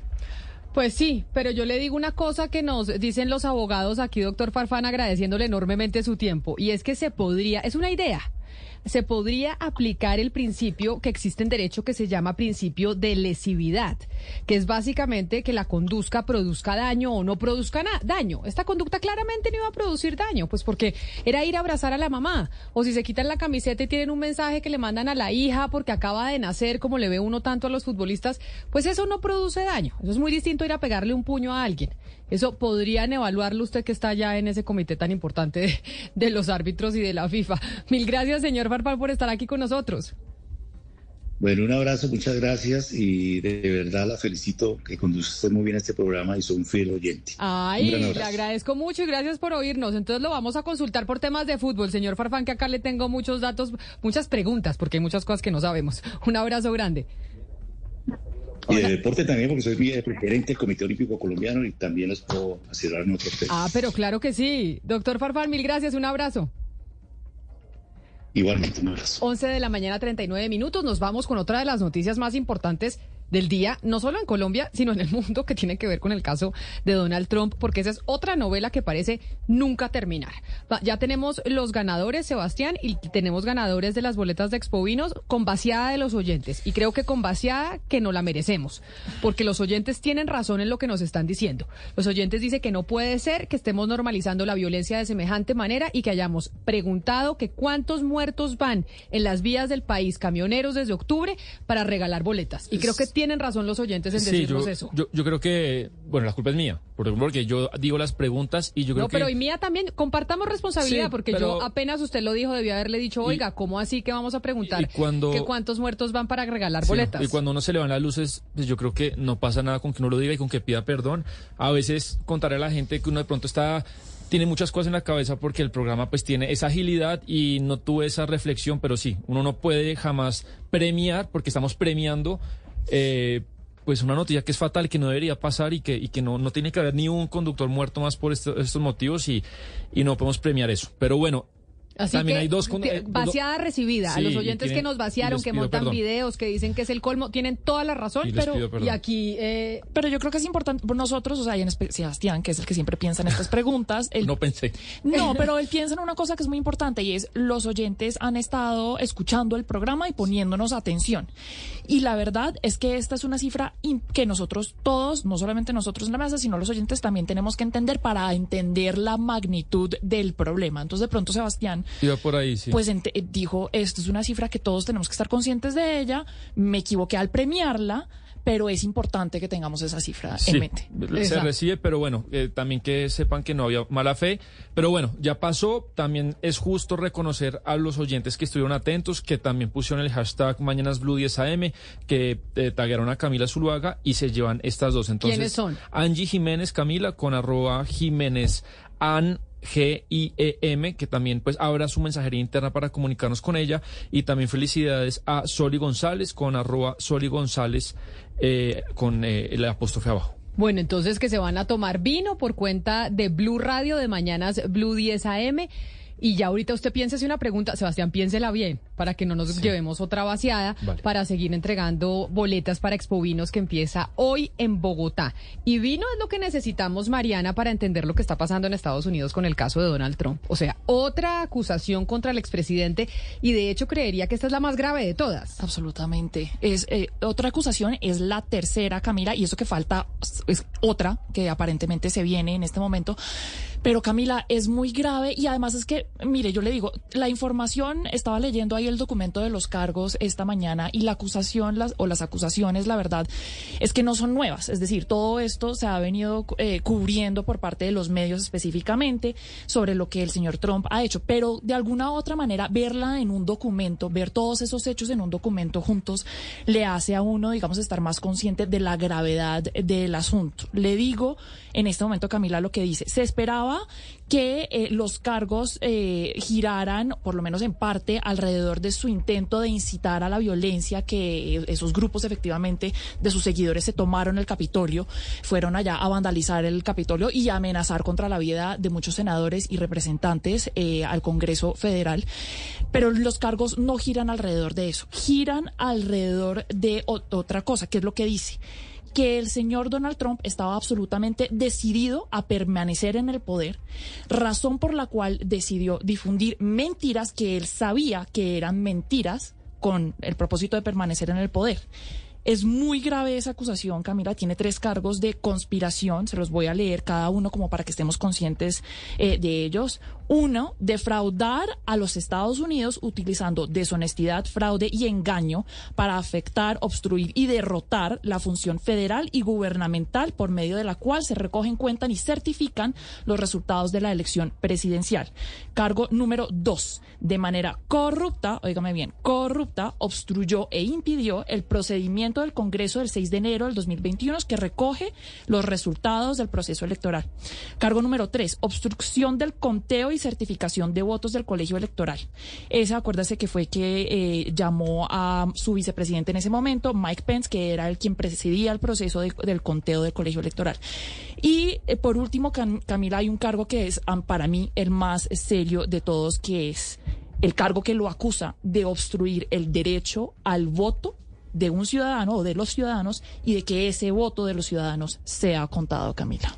Pues es que precisamente por eso que usted nos acaba de explicar, que claramente es otra de las novelas electorales, además con miras a las elecciones presidenciales, el señor Donald Trump ayer contábamos cómo en el New York Times salía la encuesta en donde, a pesar de esto, pues igual la gente o los republicanos principalmente dicen que quisieran votar por él. Por eso, Mariana, está con nosotros en la línea Federico de Jesús, que es ex portavoz del gobierno de Barack Obama y de Nancy Pelosi en el eh, cuando estaban en el poder. Señor de Jesús, bienvenido, gracias por acompañarnos y por estar con nosotros hasta ahora en Mañanas Blue. Un placer, el placer es mío. Eh, vamos a hablar directo al grano. Esta es una acusación que viene muy seria y un placer estar con ustedes. Esta acusación, ¿qué puede significar para Donald Trump y para sus intenciones electorales de volver a la presidencia de los Estados Unidos? Hasta ahora el patrón ha sido que todas las acusaciones eh, lo favorecen. En las primarias republicana. Entre el electorado republicano, él ha subido en las encuestas cada vez que surge una acusación nueva. De acuerdo con el panel de ustedes, que esta es la más seria, no son menos serias, eh, ¿verdad? El haber sido encontrado culpable civilmente de, agresión sexual contra una periodista. Obviamente lo, le radicaron cargos por robarse documentos de seguridad nacional de inteligencia de Estados Unidos y ahora pues obviamente de intentar revocar los resultados electorales con básicamente las fuentes y los testigos todos allegados del republicano trompistas.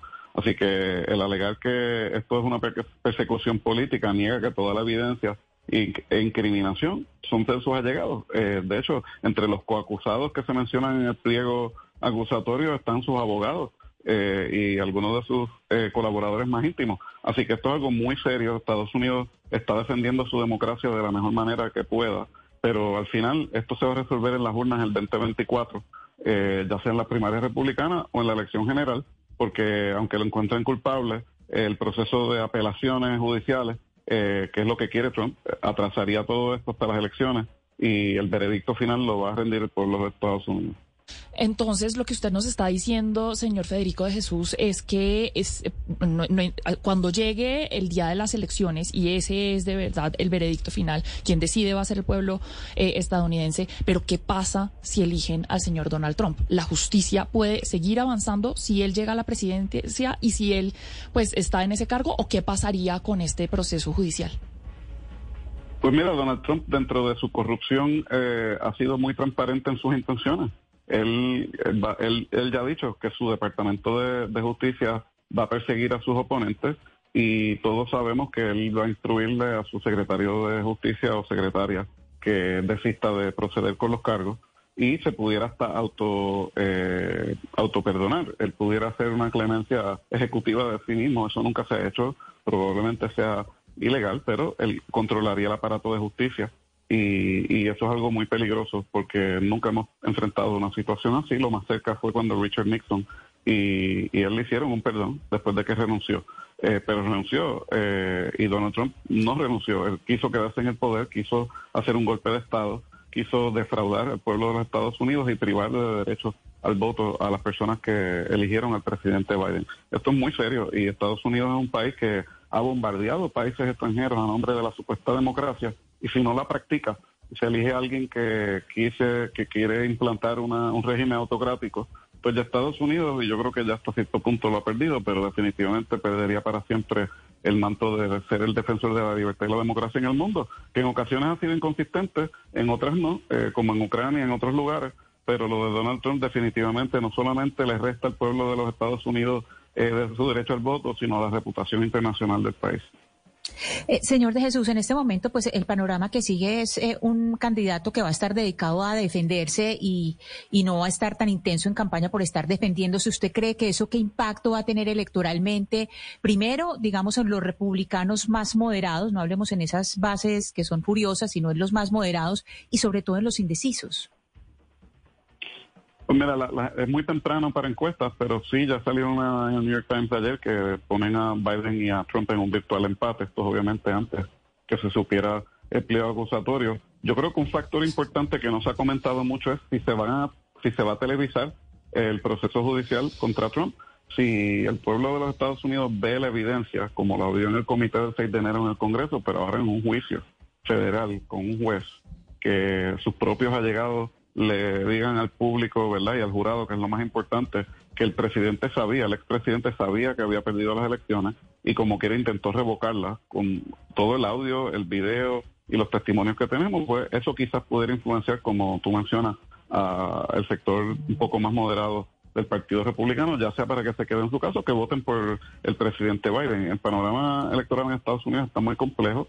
El presidente Biden enfrenta a pesar de un récord de desempleo bajo, de la baja en la inflación, creación de 13 millones de empleos y otros logros, eh, un público escéptico va a tener primaria eh, probablemente dentro de su propio partido y otros candidatos independientes que se pudieran lanzar eh, para las elecciones generales, lo cual dividiría el voto anti-Trump. Así que todo esto lo menciono porque los demócratas en Estados Unidos creo que tienen cierto nivel de ansiedad, pero también de una confianza falsa de que esto mágicamente va a resultar en la derrota de Trump y nada pudiera estar más lejos de lo cierto. Y no te lo digo mm. con alegría, sino viendo el panorama como es. Así que yo creo que estas cosas se tienen que dar de una manera profesional, legalmente juiciosa y que el público de los Estados Unidos vea la evidencia con sus propios ojos. Si la jueza, eh, ¿verdad?, en, Florida no decide televisar el juicio sobre, sobre el asunto del robo de materiales de inteligencia, eh, pues entonces requería ante un juez en Washington DC donde se va a llevar este eh, otro juicio en hacer el proceso transparente. Porque la falta de transparencia en lo que hizo Donald Trump es en parte porque estamos aquí y eso no puede ser replicado en las cortes. Señor de Jesús, si uno no sabe si transmitir o no transmitir, transmitir el juicio realmente ayudaría a que los eh, republicanos eh, no voten por Trump, porque lo que hemos visto en las encuestas es que a pesar de estos escándalos, pues más republicanos, la brecha se amplía contra frente al otro candidato republicano, el gobernador de la Florida. Pero mi pregunta para ustedes, si le entiendo bien, entonces no hay ninguna manera, digamos, viable de que Trump no pueda seguir como candidato, eh, no, no, no es dependiendo de cómo avancen estos procesos en su contra, que podría legalmente ser o no ser eh, eh, candidato y eventualmente eventualmente ser elegido? En Estados Unidos no hay una prohibición de poder tener o, lanzarse para ciertos puestos políticos a pesar de tener cargos o, ser encontrado culpable de, ningún crimen, excepto la traición, cosa que no se le ha acusado todavía, ni creo que se le vaya a acusar. Este era el momento de hacerlo, eh, probablemente no lo hicieron porque es más fácil lograr la convicción más allá de dudas razonables con la evidencia en los otros cuatro cargos que se le están acusando, pero no hay una manera legal de prevenir que él eh, no, no sea el candidato, salvo que, de nuevo, si el juicio que eh, se le enfrentó en el Congreso hubiera encontrado culpable, pues entonces no podría lanzarse. Eso no fue el caso, no lo están acusando de traición, así que aún si es culpable, encontrado culpable finalmente luego de apelarse al Tribunal Supremo eh, y está en la cárcel, como quiera puede eh, lanzarse a la presidencia y si gana, autoperdonarse eh, o decirle a su propia administración que desista de, todos los otros cargos que, pesan en su contra. Así que esto es muy serio, muy preocupante. Eh, el mundo está viendo cosas sin precedentes en, un país que se trataba de jactar como la gran democracia y ahora pues estamos viendo la democracia defenderse, pero de una manera muy, muy, muy, muy este, delicada. Claro. Eh, eh, señor de Jesús, usted ha hecho una gran labor en explicarnos eh, por qué son tan graves estas acusaciones contra el señor Donald Trump y la amenaza que representan estos actos por parte del expresidente de Estados Unidos contra la democracia. ¿Por qué atentan tan gravemente contra la democracia? Sin embargo, yo sí quisiera que usted nos explicara un poco a miras de las elecciones del próximo año por qué se da este empate entre este señor que tiene estos cargos tan graves y un presidente que tiene una serie de victorias legislativas, de política fiscal, eh, de, una serie de cosas. ¿Por qué el señor Biden le va tan mal en las encuestas cuando ha tenido un gobierno que ha marchado, pues mal que bien, muy bien? Estoy de acuerdo, eso es algo que los demócratas están, ¿verdad?, este, rascándose las cabezas eh, y, preguntándose. Yo, yo creo que hay una serie de factores. Número uno, que es temprano. Número dos, que aunque el éxito económico y legislativo que ha tenido Biden es notable, también las personas pues enfrentan, ¿verdad?, los altos costos de comestibles, de vivienda, eh, y, pues los niveles de, aprobación de Biden son una cosa. Yo creo que también su eh, vejez, aunque Donald Trump también no es muy joven, ¿verdad? Pero Joe Biden no se puede tapar el cielo con la mano, proyecta eh, ser un anciano. Y, eso le preocupa a la gente, eh, le, preocupa de hecho a muchos demócratas eh, su, su percibido estado mental debilitado, que yo no creo que sea su estado mental, simplemente es que está viejo. pero Donald Trump tampoco es muy joven, así que yo creo que al final el público de los Estados Unidos jamás hace un referéndum, no va a ser Biden sí o no, igual que no fue Trump, sí o no, en el 2020. Fue contra un candidato comparado a otro candidato y otros candidatos que se lancen. Y cuando ese ejercicio final se haga, yo creo que, que los números van a estar con Joe Biden, pero el Partido Demócrata no puede dar nada por sentado y tiene que ser agresivo y no recostarse de que los logros son los logros, los tienen que promover y comunicar de una manera más efectiva de lo que han hecho hasta ahora. Eh, y esa va a ser la clave. Pues señor Federico de Jesús, ex portavoz eh, de Barack Obama y de Nancy Pelosi, gracias por habernos atendido hoy aquí en Mañanas Blue y explicarnos eso que desde afuera pues parece de verdad increíble que esté pasando en los Estados Unidos, quizá en supuestamente la democracia más sólida del mundo, que un señor que está acusado de semejantes actos tan criminales pueda volver a ser presidente de esa nación. Will, gracias por haber estado aquí con nosotros. Gracias a ustedes. es que eso sí es increíble, es como, a mí me perdonan, pero es como si un o, sea, lo de Trump es que es un criminal, de lo que lo acusan. No lo han, eh, o sea, no, lo han encontrado culpable todavía. No lo han encontrado culpable, pero lo acusan de actos muy delicados. Pues Camila, es que es el primer presidente en la historia de ese, Estados, de ese país, de Estados Unidos, que se le acusa a una persona de hacer prácticamente todo lo que está en su poder y de utilizar su autoridad en esa posición y utilizar al gobierno para tratar de subestimar y cambiar un resultado electoral. La base de cualquier democracia es que usted respeta los resultados eh, eh, electorales. Una cosa es que usted diga no creo en ellos, que es muy distinto, pero otra cosa es que usted vaya más allá y trate de cambiar los resultados de esa elección, que es efectivamente lo que trató de hacer el señor Donald Trump, según este documento de cargos que le acaba de, que pues en el que se exponen todos los cargos que le están eh, imputando la, el fiscal general pues de Estados Unidos. Yo quería acotar una pequeña cosa que me llamó la atención al final de la entrevista, porque pues defender a Trump es muy complicado, allá que lo hagan sus abogados y los fanáticos, pero, pero no sé si Biden sea pues, ese, ese verano de maravillas con el que ustedes el, decían con el invitado. Pero yo sí eh, creo que Biden, bueno, eso es una opinión personal, yo creo que Biden ha hecho un gran gobierno. Yo también. Y solo usted mire la economía, solo mire las relaciones internacionales, sí creo que el gobierno que ha hecho el señor Biden... Y mire las, las, victorias legislativas en un, en un, en un Congreso tan dividido. Es decir, la, yo creo que en este momento la experiencia que tiene, que es el, el la persona que más experiencia tiene, más experiencia política tiene en llegar a ese cargo en la historia de ese país probablemente, se muestra ahí. Pero es que ustedes decían o dicen que pues es una maravilla de gobierno y el señor al final decía que él está de acuerdo con ustedes, no yo, pero él decía pues que la gente se queja del precio de la comida. El señor Biden tiene la inflación más alta de los Estados Unidos en 40 años y ayer pasó algo que nos ha tocado mucho en los medios, algo gravísimo, y es que se le quitó la calificación de la deuda soberana de los Estados Unidos. Eso es gravísimo. Sí, pero usted tiene que tener en cuenta que eso también viene por, por, políticas que también se dieron en el gobierno de Donald Trump y que no fueron actualizadas en el momento de considerarse esa decisión por, las, agencias crediticias. Trump, hizo un montón de cosas, pero porque era la pandemia. Biden las siguió haciendo dos y tres años después y las continuó hoy haciendo para ser reelecto. Es decir, el déficit fiscal y la barbaridad que han hecho en, en, tema presupuestal lo sigue haciendo para gobernar y para seguir ganando. Entonces, Fitch Ratings y la señora Janet Janet se quejó ayer le decía, señores, el déficit fiscal de Estados Unidos se va a duplicar prácticamente en su administración, el deterioro de la gobernanza y al... El déficit fiscal bajo Biden en verdad ha bajado. No, pero por eso precisamente... Ha bajado. No, no ha bajado, pero, pero si mañana si Fitch Ratings le quita la calificación precisamente por eso y le, y le llama la atención, le dice, oiga, el activo financiero más seguro del mundo es la deuda soberana de los Estados Unidos, pues que le quitan precisamente la calificación, es más riesgosa por el manejo que Biden le está dando al... al, al Perdóname, a la, pero, pero, la decisión de Fitch no solo se da por, la, por lo que hace el señor Biden, viene de políticas antes de que llegara el señor Biden a... Perdóneme que le diga.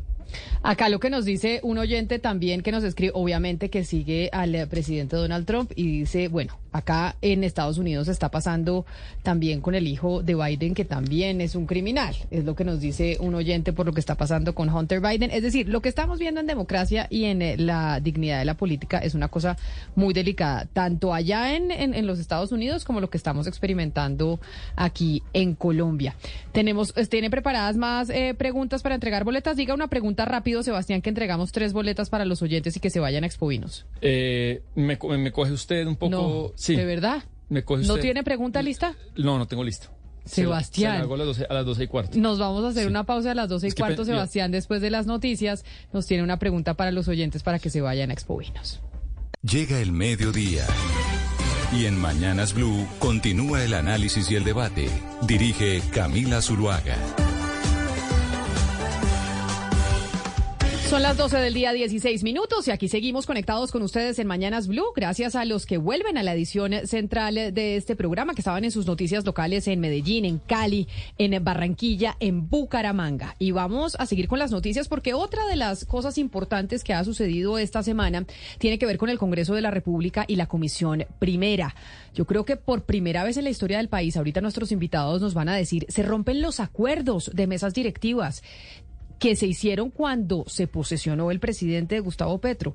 ¿Eso qué significa? ¿Eso qué, va, qué cambios trae? ¿Qué, ¿Por qué se incumplieron los acuerdos? Es lo que vamos a hablar en unos minutos. Pero Sebastián, ya tiene la pregunta para los oyentes. Tenemos boletas para entregar para que se vayan a Expovinos a tomar vino. Sí, sí. Vamos a entregar tres de una vez. ¿Cuáles son? ¿Cuál es la pregunta? Listo. La pregunta es, recuerde usted que te, estuvimos con el presidente de la Comisión Arbitral, Armando Farfán, hablando de un jugador que fue expulsado por abrazar a la mamá. Este jugador metió un gol, uno de los cuatro goles de su equipo. ¿Cuál gol fue? Ay, Sebastián. No, ¿cuál gol fue? Dios ¿Usted, santo. ¿Usted se acuerda? Yo me acuerdo perfecto. Ah, bueno. Pero pues bueno, ¿Cuál perfecto. gol fue? No, Porque no, pudo haber sido el 1-0, el 2-0, el 3-1, el 3-2, el 4-2. ¿Qué gol fue? ¿Qué gol fue? Entonces, listo, ya saben, nos escriben con el hashtag de Mañanas Blue 10 AM, nos escriben la respuesta a la pregunta de Sebastián y se van a tomar vino por cuenta de Blue Radio y de Mañanas Blue. Antes de irnos para el Congreso, bueno, Diana, ¿por qué está usted tan angustiada con el tema de la elección del Auditor General de la Nación? Pues Camila, porque nadie le ha parado como muchas bolas al tema y precisamente desde mañana, de acuerdo al cronograma de esta invitación pública que hizo la Corte Suprema de Justicia, porque acuérdese que al Auditor General eh, de la República lo elige eh, la Corte Suprema de Justicia, elige la terna, se la manda al Consejo de Estado y el Consejo de Estado elige ahí al nuevo auditor. Este es un cargo muy apetecido por su burocracia, pero no solamente por eso, Camila, sino porque este, el auditor, la función principal del auditor es vigilar las contralorías, desde la Contraloría General hasta las municipales y departamentales. Entonces, es la persona encargada de vigilar a todas estas contralorías. ¿Qué pasa? Mañana empieza, de acuerdo al cronograma, eh, el tiempo para que la Corte Suprema de Justicia entregue la terna y aunque se presentaron eh, cerca de 80 personas, se habilitaron 33. En, eh, en el concurso se habilitaron 33 personas porque entregaron su hoja de vida, entregaron sus estudios, entregaron absolutamente todo, ya se revisaron y hay 33 personas en la lista. Pero de esas 33, Camila... Venga, le digo una cosa, acuerdémonos que el anterior, el eh, Contralor Felipe Córdoba fue auditor general de la Nación, ¿no? Correcto. Él estuvo, él empezó por ahí, si no me equivoco. Y está, y está un poquito metido en este, en este, ¿En este concurso? en este concurso. Entonces, y le voy a contar por qué, Camila, porque desde el día cero eh, que empezó esta, esta solicitud pública de la Corte para que muchos se inscriban, porque todo el que se cree capaz de ser auditor en Colombia se puede presentar. Eso sí es cierto. Pero como todos estos concursos, casi siempre hay unos favorecidos, unos más que otros.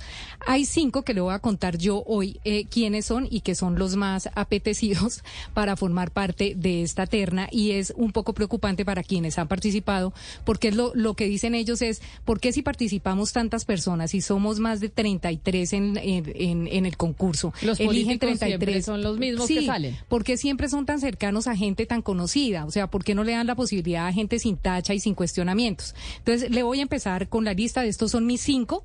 Mis cinco que dentro de estos cinco estaría la terna que podría empezar a La terna mañana. la elige quién y la Corte Suprema de Justicia. Corte Suprema de Justicia escoge los tres que va a mandar al Congreso de la República. No, ¿A al quién? Consejo de Estado. Ah, perfecto. Entonces, de la Corte Suprema pasa al Consejo de Porque Estado eso lo eligen solo las el Cortes. auditor, que es el que controla al Contralor General de la Nación y a los Contralores. Acuérdense que ha habido peleas importantes entre auditor y Contralor. Claro. En la época, por ejemplo, de Sandra Morelli. Exacto. Entonces acá, y, y es un cargo apetecido, como le digo, y además la mayoría, por la misma elección de los contralores, es que todo el mundo como que está pendiente de esta elección, porque esta persona es la que vigila finalmente a los que eligen en el Congreso, en los consejos y en las asambleas, que son los contralores delegados departamentales, municipales. ¿Y usted quiénes dicen que van a quedar? ¿Quiénes Entonces, son sus, ci- sus cinco? Mis cinco son Carlos Silgado Betancur Camila, eh, que ahorita nuestro nuestro Julio de video nos, lo, va, nos va a ayudar con la carita de don Carlos Silgado. Ahí los estamos viendo Betancur. quienes están conectados con nosotros a través de nuestro canal de YouTube.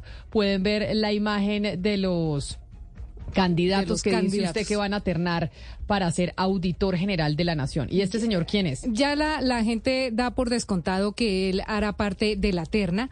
Eh, fue tristemente célebre por ser la mano derecha de, usted se acuerda, de Miguel Ángel Morales Rusi, el contralor de Bogotá. Por supuesto. Él era la mano derecha de Morales Rusi y acuérdese usted que él era el dueño del hotel donde se realizaron las reuniones de Morales Rusi y los contratistas del carrusel de, de contratos en Bogotá. Entonces, él es célebremente recordado por ese episodio y más recientemente el sindicato de la personería de Bogotá, porque él actualmente trabaja en la personería, denunció irregularidades en la contratación, aseguró que el poder y el bolígrafo detrás de la contratación en la personería estaba en cabeza del señor Silgado. Pero sin embargo es uno de los más queridos en este momento por la Corte Suprema de Justicia para ocupar esa terna. Otra de las que podría integrar la terna sería María Anaime Barón Durán. Ella sería ficha del exgobernador de Boyacá, eh, Juan Carlos Granados, que también estuvo eh, implicado e investigado en todo este tema de Odebrecht. ella también suena, ella, eh, la señora, la señora Barón también es muy cercana a Felipe Córdoba, al excontralor, y nos cuentan muchos que eh, el, contra, el excontralor tiene a su mano derecha Juan Fernando Castro haciendo lobby precisamente por la señora Barón Durán en la Corte Suprema. Eh, en esta elección también suena y muy duro eh, Jairo Alfonso Mesa Guerra.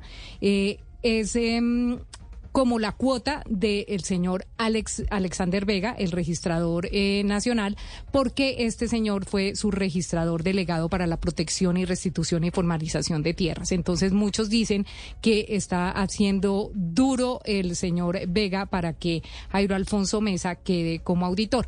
Otra que suena también es Patricia Duque Cruz. A ella la recordamos también eh, por las épocas del Consejo de Bogotá, porque ella fue directora administrativa del Consejo de Bogotá en épocas de Hipólito Moreno, también capturado y condenado por el tema del carrusel de contratos de Bogotá y ella tuvo después, eh, ella pasó después a la Superintendencia de Servicios Públicos y fue duramente cuestionada por unos contratos eh, para el reforzamiento del edificio de la Superintendencia y ahí le abrieron una serie de investigaciones también cuestionadas.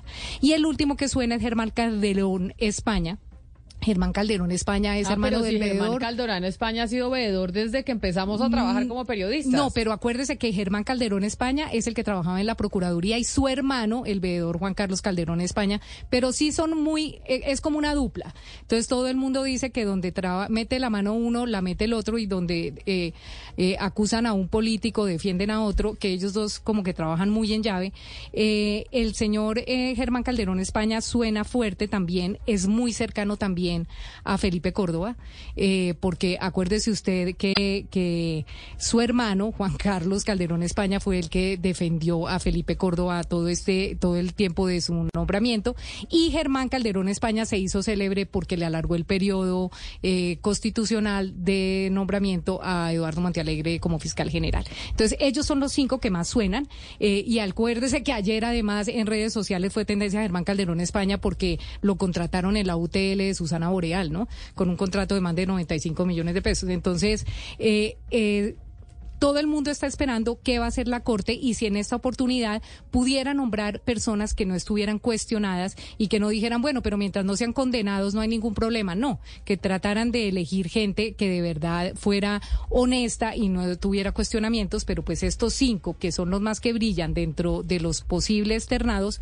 eh, cada uno tiene un cuestionamiento distinto, pues esperemos a ver qué decide la Corte. Hoy elige la Corte y después elige el Consejo de Estado. Mañana pasa la tierra, la Corte sesiona mañana, lo que nos dicen es que la sesión es mañana y comienza a verse si decide de una vez la Corte. No tiene un tiempo límite para decir esta es la terna, pero mañana ya comienza a sesionar sobre la terna. Bueno, entonces, anoten ahí los oyentes, eh, los cinco suyos, a ver si de esos cinco salen los tres que terna la Corte Suprema de Justicia para pasar al Consejo de Estado y elegir el nuevo auditor general de la Nación, que recordemos es un cargo importante que a veces no lo tenemos en la cabeza, pero que de ahí salió el anterior todopoderoso Contralor Felipe Córdoba, que está metiendo mucho... Eh, las narices en este proceso. Correcto. En este proceso de elección del nuevo auditor.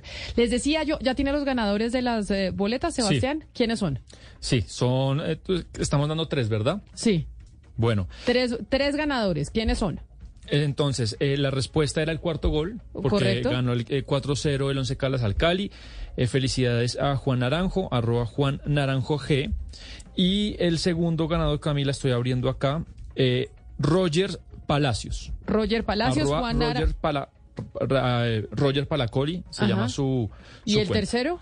Y el tercero, les estoy hablando, es que a veces Twitter se demora en abrir. El tercero es... que por eso es importante el esfero y el papel, para que usted no tenga que abrir y usted anota. Andrés Posada, Andrés Posada. Andrés Posada. Sí. Listo, perfecto. Andrés Posada, ¿cuáles son los tres? Andrés Posada, el segundo.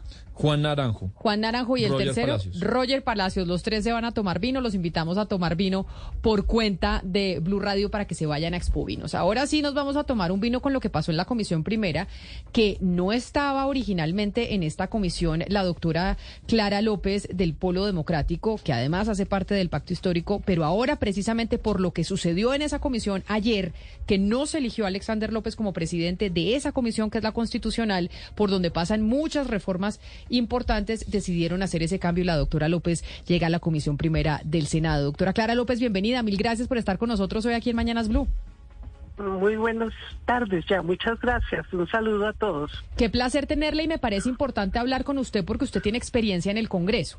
Y le pregunto yo, ¿es la primera vez que se rompen los acuerdos o esto ya había pasado en alguna oportunidad antes? Bueno, entiendo que pasó en la legislatura pasada cuando desconocieron eh, la selección que había hecho la lista de decentes del de senador Gustavo Bolívar a la segunda vicepresidencia del Congreso y eligieron en vez a nuestro actual presidente, el senador David Name.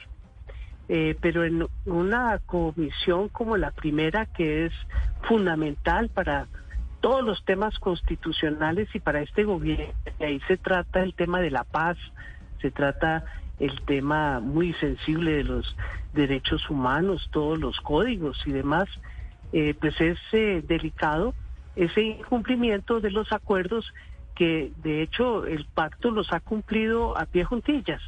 Entonces sí estamos muy perplejos, eh, uno no entiende qué fue lo que pasó ahí, se hizo un bloque y un bloque que eh, pues terminó eligiendo al, al senador Blanco, un senador muy respetable, pero a fin de cuentas del Partido Conservador y no del eh, pacto histórico como estaba convenido y ratificado en una reunión que hicimos el lunes hace ocho días en la presidencia del Senado de toda la comisión de compromisarios que suscribimos el acuerdo en julio del año pasado. Sobre, precisamente sobre eso que usted dice, déjeme preguntarle y saludar también al senador del partido de la U, también de la Comisión eh, Primera del Senado, Alfredo de Luque, pero además que hace parte del cuerpo colegiado que dirige ahora esa colectividad después de la salida de Dilian Francisca Toro, que se lanza a la gobernación del Valle. Senador de Luque, bienvenido y gracias por acompañarnos.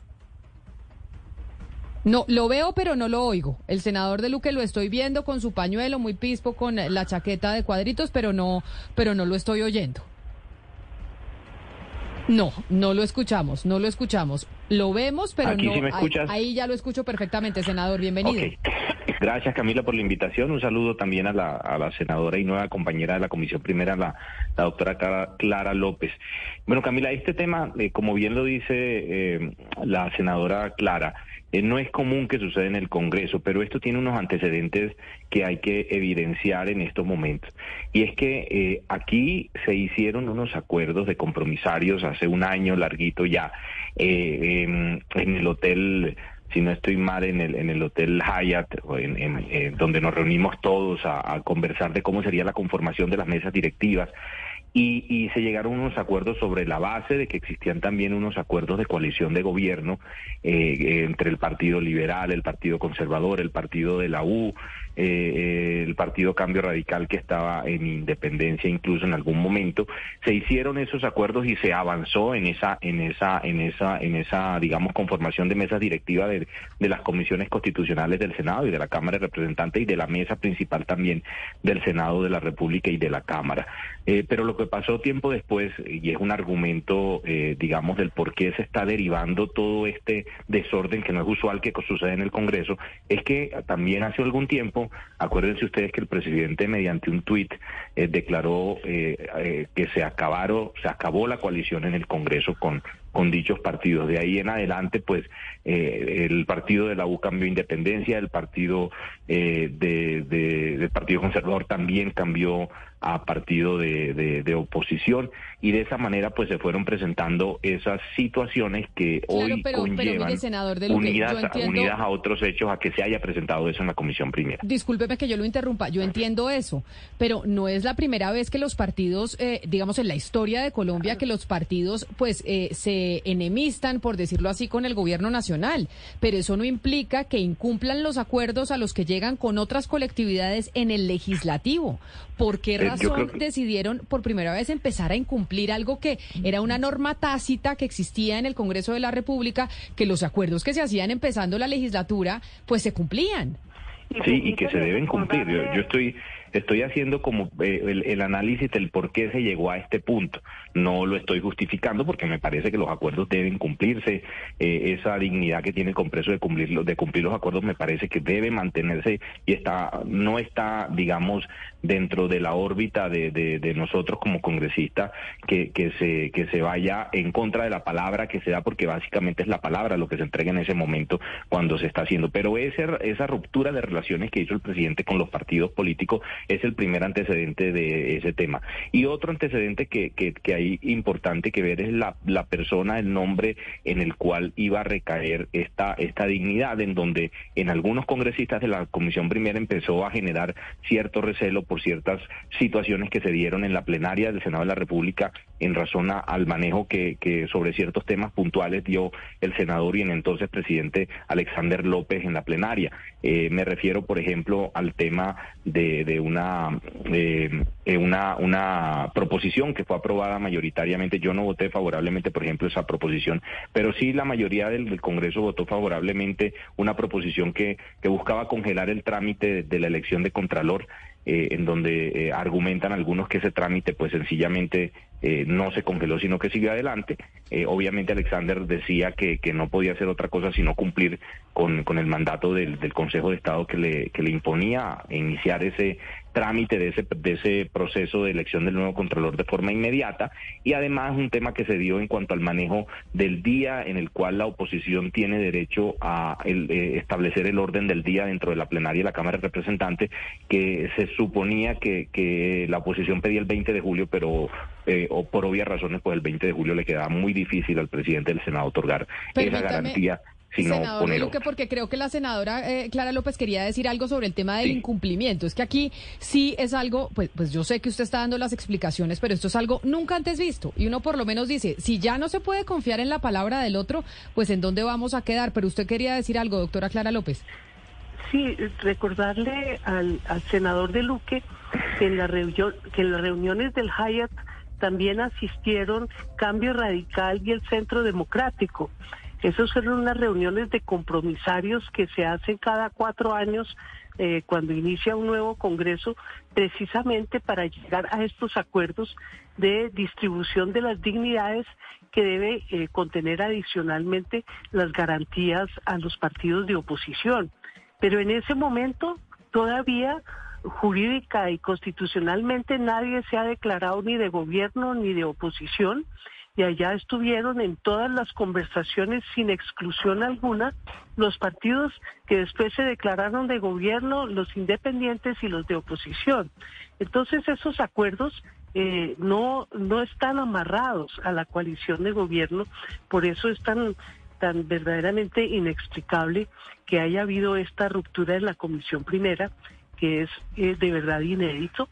Y en lo que hace a, la, a la sugerencia eh, de eh, que es un problema de personalidad del senador Alexander López, yo sí le quiero recordar que por muy mayoritaria que sea una proposición que se apruebe en el Senado de la República, no cambia ni la Constitución, ni la ley, ni las atribuciones de uno u otro órgano y las, eh, la presidencia del Senado recibió una orden eh, expresa del Consejo de Estado de eh, proceder de inmediato con eh, todo el procedimiento que además es un procedimiento muy prolongado que continúa esta mesa directiva. Entonces yo creo que aquí lo que tenemos de verdad son una serie de explicaciones justificativas de un incumplimiento que es un grave precedente para el Senado de la República, porque si los acuerdos no son para cumplirse, entonces aquí ya la palabra empeñada va a tener muy poco valor. Senadora No, yo, López, yo, uno- uno entiende la- sería sería aclarar solamente una cosa. Yo, yo, como lo dije al principio, estoy contestando el por qué, cuáles fueron las causales que llevaron a eso. Vuelvo y digo, por ejemplo, esa proposición de lo de Contraloría, yo la voté negativa. Eh, y, lo que estoy haciendo es el recuento del por qué se llegó. Ahora, yo como, como congresista he participado en cuatro reuniones de compromisarios en estos cuatro periodos que he sido electo y esta reunión de compromisarios de hace un año o estas reuniones sucesivas que se dieron fueron muy diferentes a las que se dieron en los, con los gobiernos anteriores y todos esos temas de coalición de gobierno sí fueron puestos sobre la mesa en su momento. De pronto la, la doctora Clara López no estuvo en esas reuniones, pero sí en varias se puso sobre la mesa esos temas. En todas las reuniones menos la eh, última esos temas que ausentarme porque temas, me dio un ataque de fiebre, pero no. Pero ahí sí se, se, se, tocaron esos temas. sin embargo, sin embargo, yo creo. No es la esencia, perdón. Sin embargo, exactamente, no- yo estoy de no acuerdo con la doctora esencia, Clara. Sí, no es la esencia del acuerdo parlamentario. En eso estamos Claro totalmente de la- acuerdo se y las la y las política, sin lugar a y las y las condiciones de cumplimiento de los acuerdos siempre han sido algo que ha sobrepasado cualquier otro tema en el Congreso de la República, pero lamentablemente eso sumado a los hechos políticos alrededor de- del gobierno eh, les- han dado al traste con esta No, situación les, en les la quería Comisión preguntar, yo, yo entiendo las molestias, acá hay una tradición democrática de muchas cosas, pero digamos que el nuevo estatuto de la oposición y lo que está pasando es nuevo. Entonces yo les pregunto, eh, quisiera empezar por la senadora López, ustedes se sientan a negociar, pero seamos francos con base en el poder político que ustedes tienen, esa es la realidad. El que tiene menos curules, pues tiene menos poder en las comisiones, y el que tiene más poder, pues tendrá la presidencia del Senado. Eso es así, no es solidaridad ni amistad. En este momento, el la banca de gobierno tiene menos poder que antes. ¿Por qué? Porque la coalición es más chiquita y se le retiraron unos partidos. Entonces, a la hora de negociar, ustedes tienen menos poder. Por tanto, les pregunto, si tienen menos poder, ¿no tienen derecho a menos puestos en las comisiones directivas? Es que no se trata de menos o más poder. Pues eso es lo que se negocia, está senadora. Milimétrica, está milimétricamente eh, hecho desde el comienzo. Ahí nadie sale favorecido. Incluso le quiero decir, Cambio Radical y Centro Democrático eh, actuaron juntos para poder unificar los votos y eh, la repartición es en estricto eh, orden de la votación y de la correlación de fuerzas en el Senado. Y hoy, Cambio por Radical ejemplo, actuó con nosotros, doctora Clara, con la U. Ah, entonces, disculpen, fue, fue con la U, Sí. pero actuaron juntos para poder tener un bloque de votos que les garantizara eh, una serie de dignidades que si hubiesen actuado separadamente posiblemente no hubiesen podido obtener, porque esto es un tema de representación según la correlación de fuerzas en el Senado, no según eh, las coaliciones que se arman y se desarman a lo largo de los cuatro años. Pero en algo, en algo sí hay, hay razón, eh, doctora Clara, en la medida en que, en que esas coaliciones y esas mayorías que se obtienen en las comisiones constitucionales son las que van a permitir determinar quién, cuándo y, y cómo tienen las presidencias de, de la, del- de, la, de las diferentes comisiones, en especial la comisión primera que es tan importante, ¿no?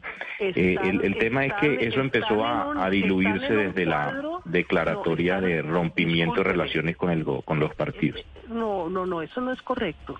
Eso está todo negociado. ¿Qué año le toca a cuál?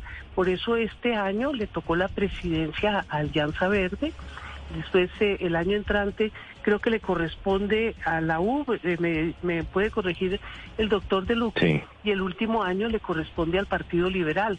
Eh, el pacto el pacto histórico que pudiera Sí. estar aduciendo una mayoría dentro de una coalición le tocaba una sola presidencia y así sucesivamente con todas pero- pero- con todas las eh, con todas las comisiones Sí, entonces aquí hay una cantidad de argumentos y de explicaciones que no justifican no ex- Pero mire, explican, doctora López. pero no justifican el incumplimiento de la palabra empeñada yo Sí. quiero dejar eso con mucha claridad porque eso es un precedente muy dañino Sí. eh, para el funcionamiento del Congreso de la República Precisamente sobre eso le quiero preguntar, doctora López, porque quienes hemos cubierto la información política en el Congreso de la República por muchos años, la verdad es que no teníamos presente estos, estos hechos inéditos de rompimiento de acuerdos. Pero me quiero referir exactamente a eso, doctora López, porque yo entiendo que los acuerdos a los que llegaron los compromi- compromisarios tenía que ver con los partidos, es decir, la presidencia de la Comisión Primera del Senado en el segundo periodo legislativo le corresponde al pacto histórico.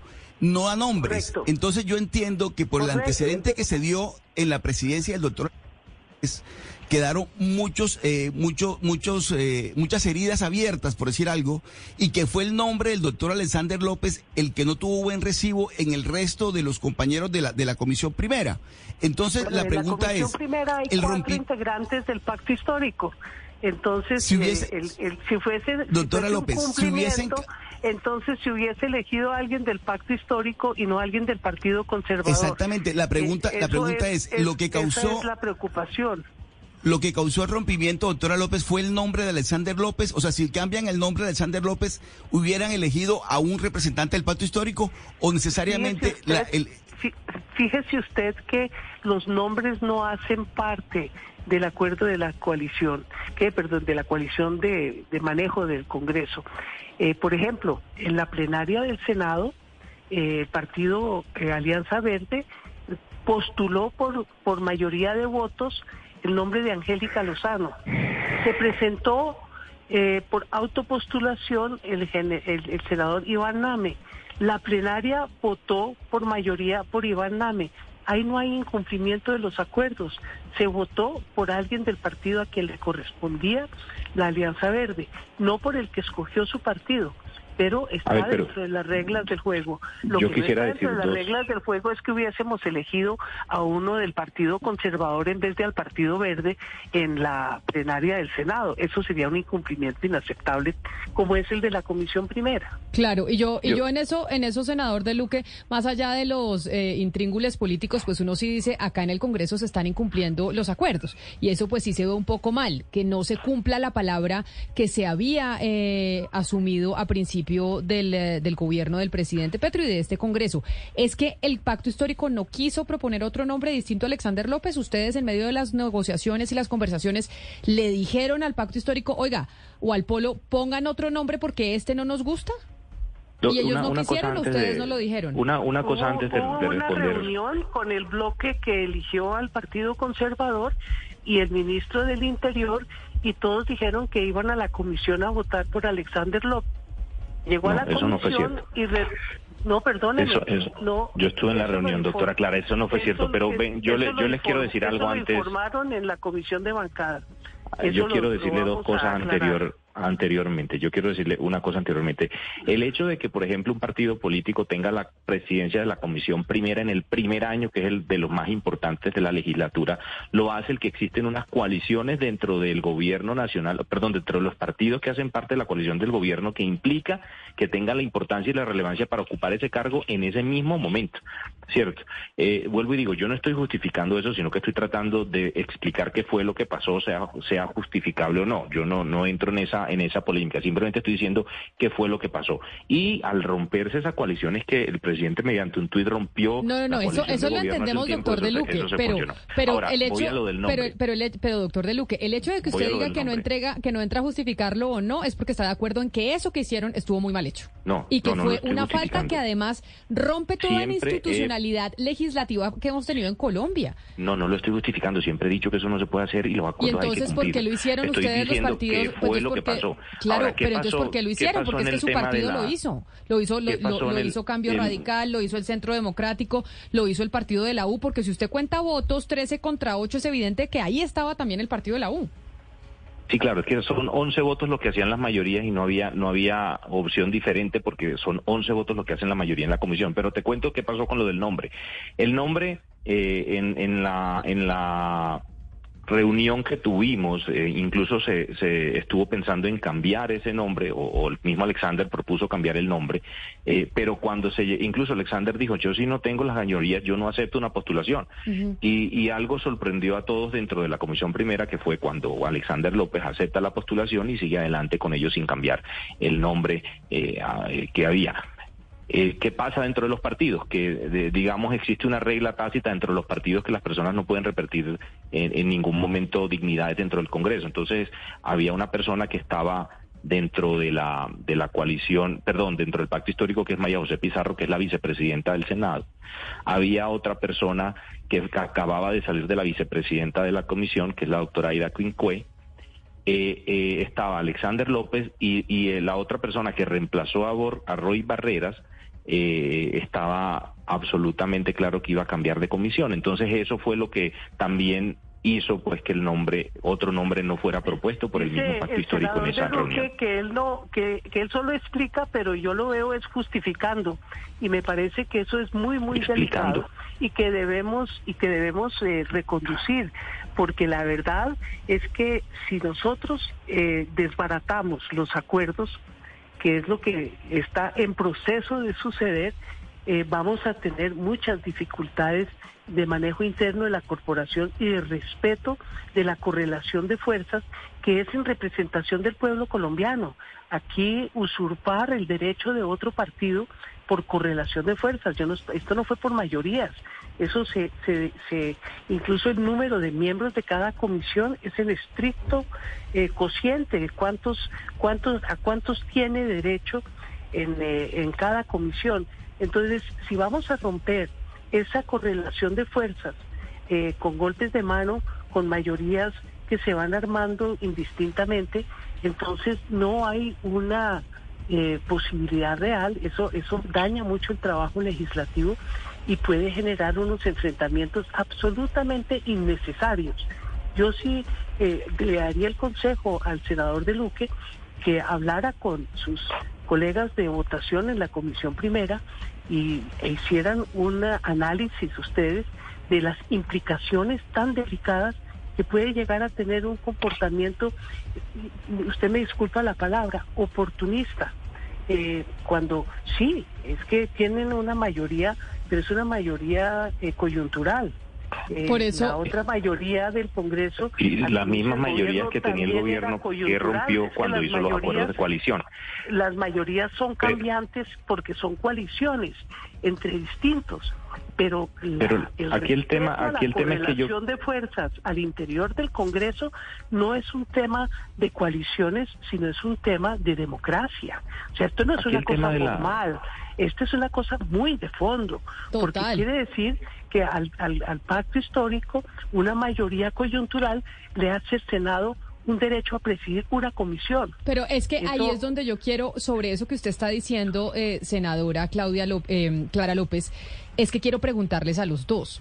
Y es que esto que pasó, que no tiene precedentes, y es que se hayan incumplido los acuerdos, y usted, senador de Luque, lo reconoce, y por eso usted dice, yo no justifico, pero explico.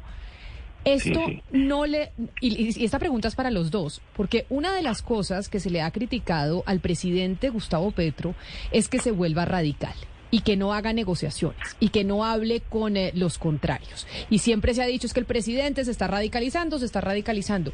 Este incumplimiento de parte de ustedes, los partidos tradicionales, como es el caso del partido de la U, el Centro Democrático y demás, no es darle gasolina a que de verdad desde la presidencia de la República digan es que es imposible negociar con la clase política de toda la vida porque miren lo que hacen incumpliendo los acuerdos. Ustedes, usted de verdad, y, ahorita le pregunto a la doctora Clara López si cree que eso puede pasar, pero usted no cree, doctor de Luque, que esto es dar más argumentos a que de verdad sea imposible la negociación en un gobierno que por primera vez es de izquierda y llega a la Casa de Nariño? Lo más importante que hay que decir aquí, Camila, es que los acuerdos hay que cumplirse. Eso no puede, no puede quedar en el aire que el incumplimiento de los acuerdos se vuelva una regla general. Eso debe existir. Claro, pero ustedes los incumplen ahorita, pero cuando les toque a ustedes presidencia del Senado, presidencia de la Cámara, ahí sí, ahí sí, ahí sí se van a tener que cumplir. Siempre hay, siempre hay precedentes del tema. Mire, siempre hay precedentes del tema y te pongo un ejemplo. El periodo pasado, el partido de la U tenía la presidencia de la comisión primera de la Cámara del Senado de la República también en cabeza de el señor eh, Roosevelt Rodríguez. ¿Y a quién eligieron? ¿Se acuerdan de eso? Cambio Radical terminó eligiendo a uno de sus miembros dentro de la comisión primera y si respetó ese acuerdo, porque variaron unas condiciones políticas que llevaron a cabo esos acuerdos en su momento. Es que las condiciones políticas no pueden obviarse dentro de esos acuerdos. A esos acuerdos dentro de la comisión primera se llegó porque había unas mayorías que se establecieron hace un año con los compromisarios en donde todos estaban unidos en una mesa, iban a trabajar en conjunto. El presidente Petro puso un tuit y dijo no voy a trabajar más en conjunto, se rompen los acuerdos, entonces ahí todo va correlacionado. No pueden decir que una cosa no va correlacionada de la otra. Pasamos de la explicación a la justificación. No, no, hace, eso fue hace como un año. Estoy diciendo en el momento en que hace un año eh, que no hay precedente, pues sí lo hay, porque cambiaron las condiciones políticas en su momento. Yo siempre fui defensor que se cumplieran los, los acuerdos de Alexander López. Alexander López lo sabe, hablé con el ministro del Interior en muchas ocasiones sobre el tema, pero definitivamente no existieron las, mayorías por las razones de, de, los compañeros que acabo de, mencionar o lo de los miembros de la comisión eh, primera. Pero lo que sí debe quedar claro es que esas cosas no deben suceder siempre y cuando las condiciones políticas se mantengan tal y cual como se dieron en el, en el inicio o lo que dio el, el, punto de partida para que se dieran las conformaciones de las comisiones y además de eso se establecieran el orden y prioridad de las presidencias dentro de esos acuerdos respectivos. Pero hay que cumplir los acuerdos, del mismo argumento. Mire, compañero, yo creo que tiene que tener equidad en la repartición de la palabra. Mire, eh, a mí me parece... doctora Clara, pero yo con mucho yo siento que yo he hablado menos usted ha hablado eh, más veces y más largo cada vez. Mire, la, la realidad es que yo no conozco el incidente que usted menciona, porque en esa época yo no estaba en el Congreso, entonces pues eh, acepto su explicación. Sí, allá entre amigos, porque fíjese usted que en, en esta oportunidad el AU y Cambio Radical actuaron juntos para obtener sus representaciones en el Congreso y eso es legítimo. Pero entonces no son tan, tan lejanos como parece. Y en segundo lugar, nos tocó eh, defendernos porque el pacto nos estaba arrasando en esas negociaciones, ni los cocientes los querían poner. No, señor, eso era todo por cociente. Eso era todo por cociente y todo el mundo firmó. Y finalmente, nosotros no. Eh, usted, oiga, perdóneme, y usted lo que termina diciendo es, es que como no se hizo la mayoría, que no sé, porque si usted hubiese votado y hubiese cumplido, seguramente la, el resultado de la votación hubiese sido distinto. Entonces, eh, no es tan cierto que aquí estamos ante un cumplimiento a regañadientas, pero fue que no pude. No, sí ha podido. Uno a veces le toca votar para cumplir la palabra y perder. Pero si hubieran votado para cumplir la palabra, no hubieran perdido. Entonces yo sí creo que aquí eh, la, la actitud de desconocer eh, el funcionamiento de unas eh, reglas de juego internas de manejo del Congreso, eh, sí son de costumbre más que de ley, eh, pero imagínese usted que cada tres meses cambiara la presidencia de una comisión porque cambió eh, la correlación de fuerzas, por ejemplo. Pero, y que senadora, el, el, reglamento del Congreso para que las mayorías Esto es estoy de acuerdo con la doctora Clara en eso. Estoy de acuerdo completamente en que eso se debe cumplir y yo pienso que hay que hacer una reunión de compromisarios porque esto no debe escalarse. Hay que resentarse los partidos políticos que hacen parte de, de las diferentes comisiones en el Congreso, sentarse y tener un norte claro de, cumplimiento de estos acuerdos. Esto se debe cumplir, los acuerdos deben cumplirse y debemos avanzar en esa Pero ahí quiero yo decirle... Hicimos, hicimos esa reunión el lunes hace ocho días, porque tuvimos la alerta en la Comisión Tercera de que algo estaba caminando. Reunimos a todos los compromisarios. El compromisario del Partido Conservador, cuando le preguntamos directamente lo de la Comisión Primera, dijo, no, nosotros vamos a cumplir. El de la U dijo, vamos a cumplir todos los partidos estuvimos presentes y todos ratificamos el cumplimiento. Claro que hay que volvernos a reunir porque lo último que se debe romper en cualquier situación y más que todo en un parlamento es el diálogo. Eso debe continuar permanentemente y voy a pedirle al señor presidente del Congreso que convoque a los compromisarios a ver si podemos recomponer eh, esta comradería que ha caracterizado, porque las diferencias no tienen que llevar ni a ofensas, ni a vetos, ni a descalificaciones como las que he escuchado en el Congreso y hoy en esta conversación del eh, expresidente del Congreso, el doctor Alexander López, porque en los manejos de las coaliciones hay dificultades y en las sesiones. Usted viera lo que me pasó a mí en la Comisión Tercera la semana pasada. Yo lo que pasa es que no, no soy de las que arma escándalo. Pero mire, doctora Clara... El respeto con que fui tratada por los miembros eh, de la comisión que están en esta en esta actitud de incumplimiento de los acuerdos fue verdaderamente vergonzosa. Sí, y precisamente por esa razón es que queríamos hablar con ustedes para preguntarles sobre esto que sí, eh, pues dice el doctor De Luque que sí tiene antecedentes, pero sí es muy extraño este incumplimiento de los acuerdos en las mesas directivas y entonces quedaremos pendientes de ese diálogo que se dé entre los compromisarios para ver qué va a pasar con el manejo legislativo y los eh, compromisos que se hicieron en un principio.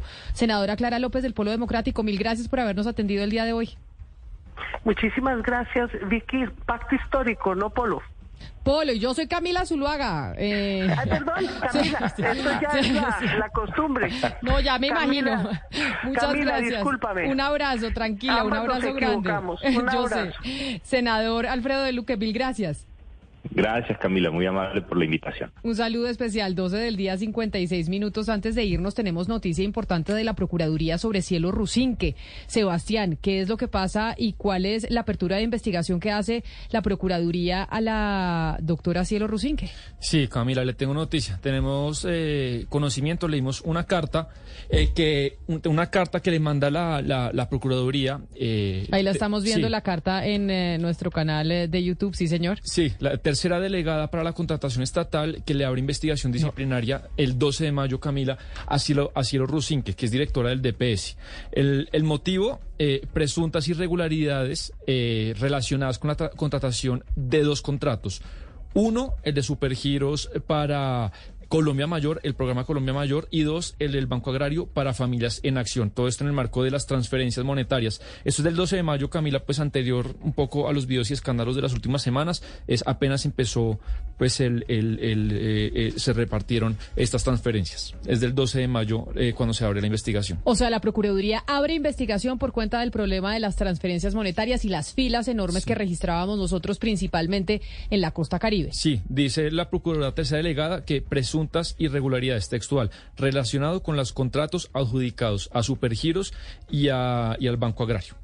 12 del día, 58 minutos. Bueno, se va a hacer, pero deje de hacer caras, mijo, que le van a Sí, le está preguntando ya a los oyentes que por qué está haciendo tantas caras ahí en el chat de nuestro canal de YouTube, que qué son esas caras que está haciendo Sebastián en estos momentos. No, un error ahí con el documento que, que pusimos, pero, pero nada grave. Le tengo más bien mención de Bogotá. Cuénteme, ¿qué Eh, pasó sí, con Bogotá? Muy importante, el tema del empleo que sigue muy eh, fortalecido y además la celebración que usted ha mencionado de los 485 años de Bogotá que cumple años. ¿Cómo lo celebrará la, la alcaldía? Pues a través de su Secretaría de Desarrollo.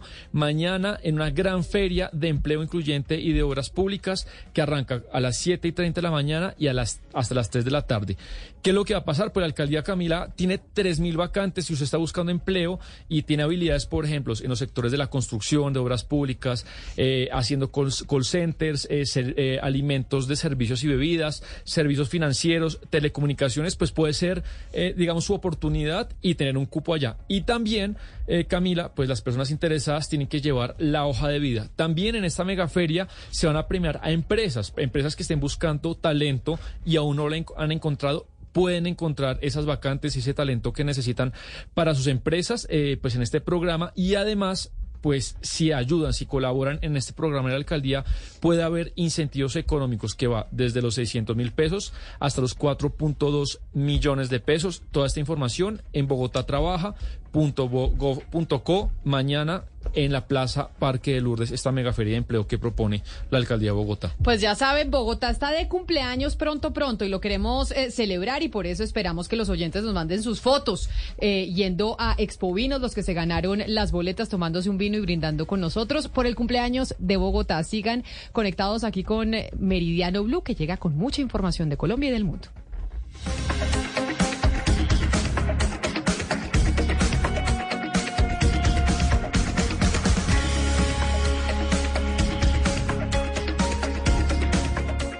Hello, it is Ryan, and we could all use an extra bright spot in our day, couldn't we? Just to make up for things like sitting in traffic, doing the dishes, counting your steps, you know, all the mundane stuff. That is why I'm such a big fan of Chumba Casino. Chumba Casino has all your favorite social casino style games that you can play for free anytime, anywhere with daily bonuses. That should brighten your day a little.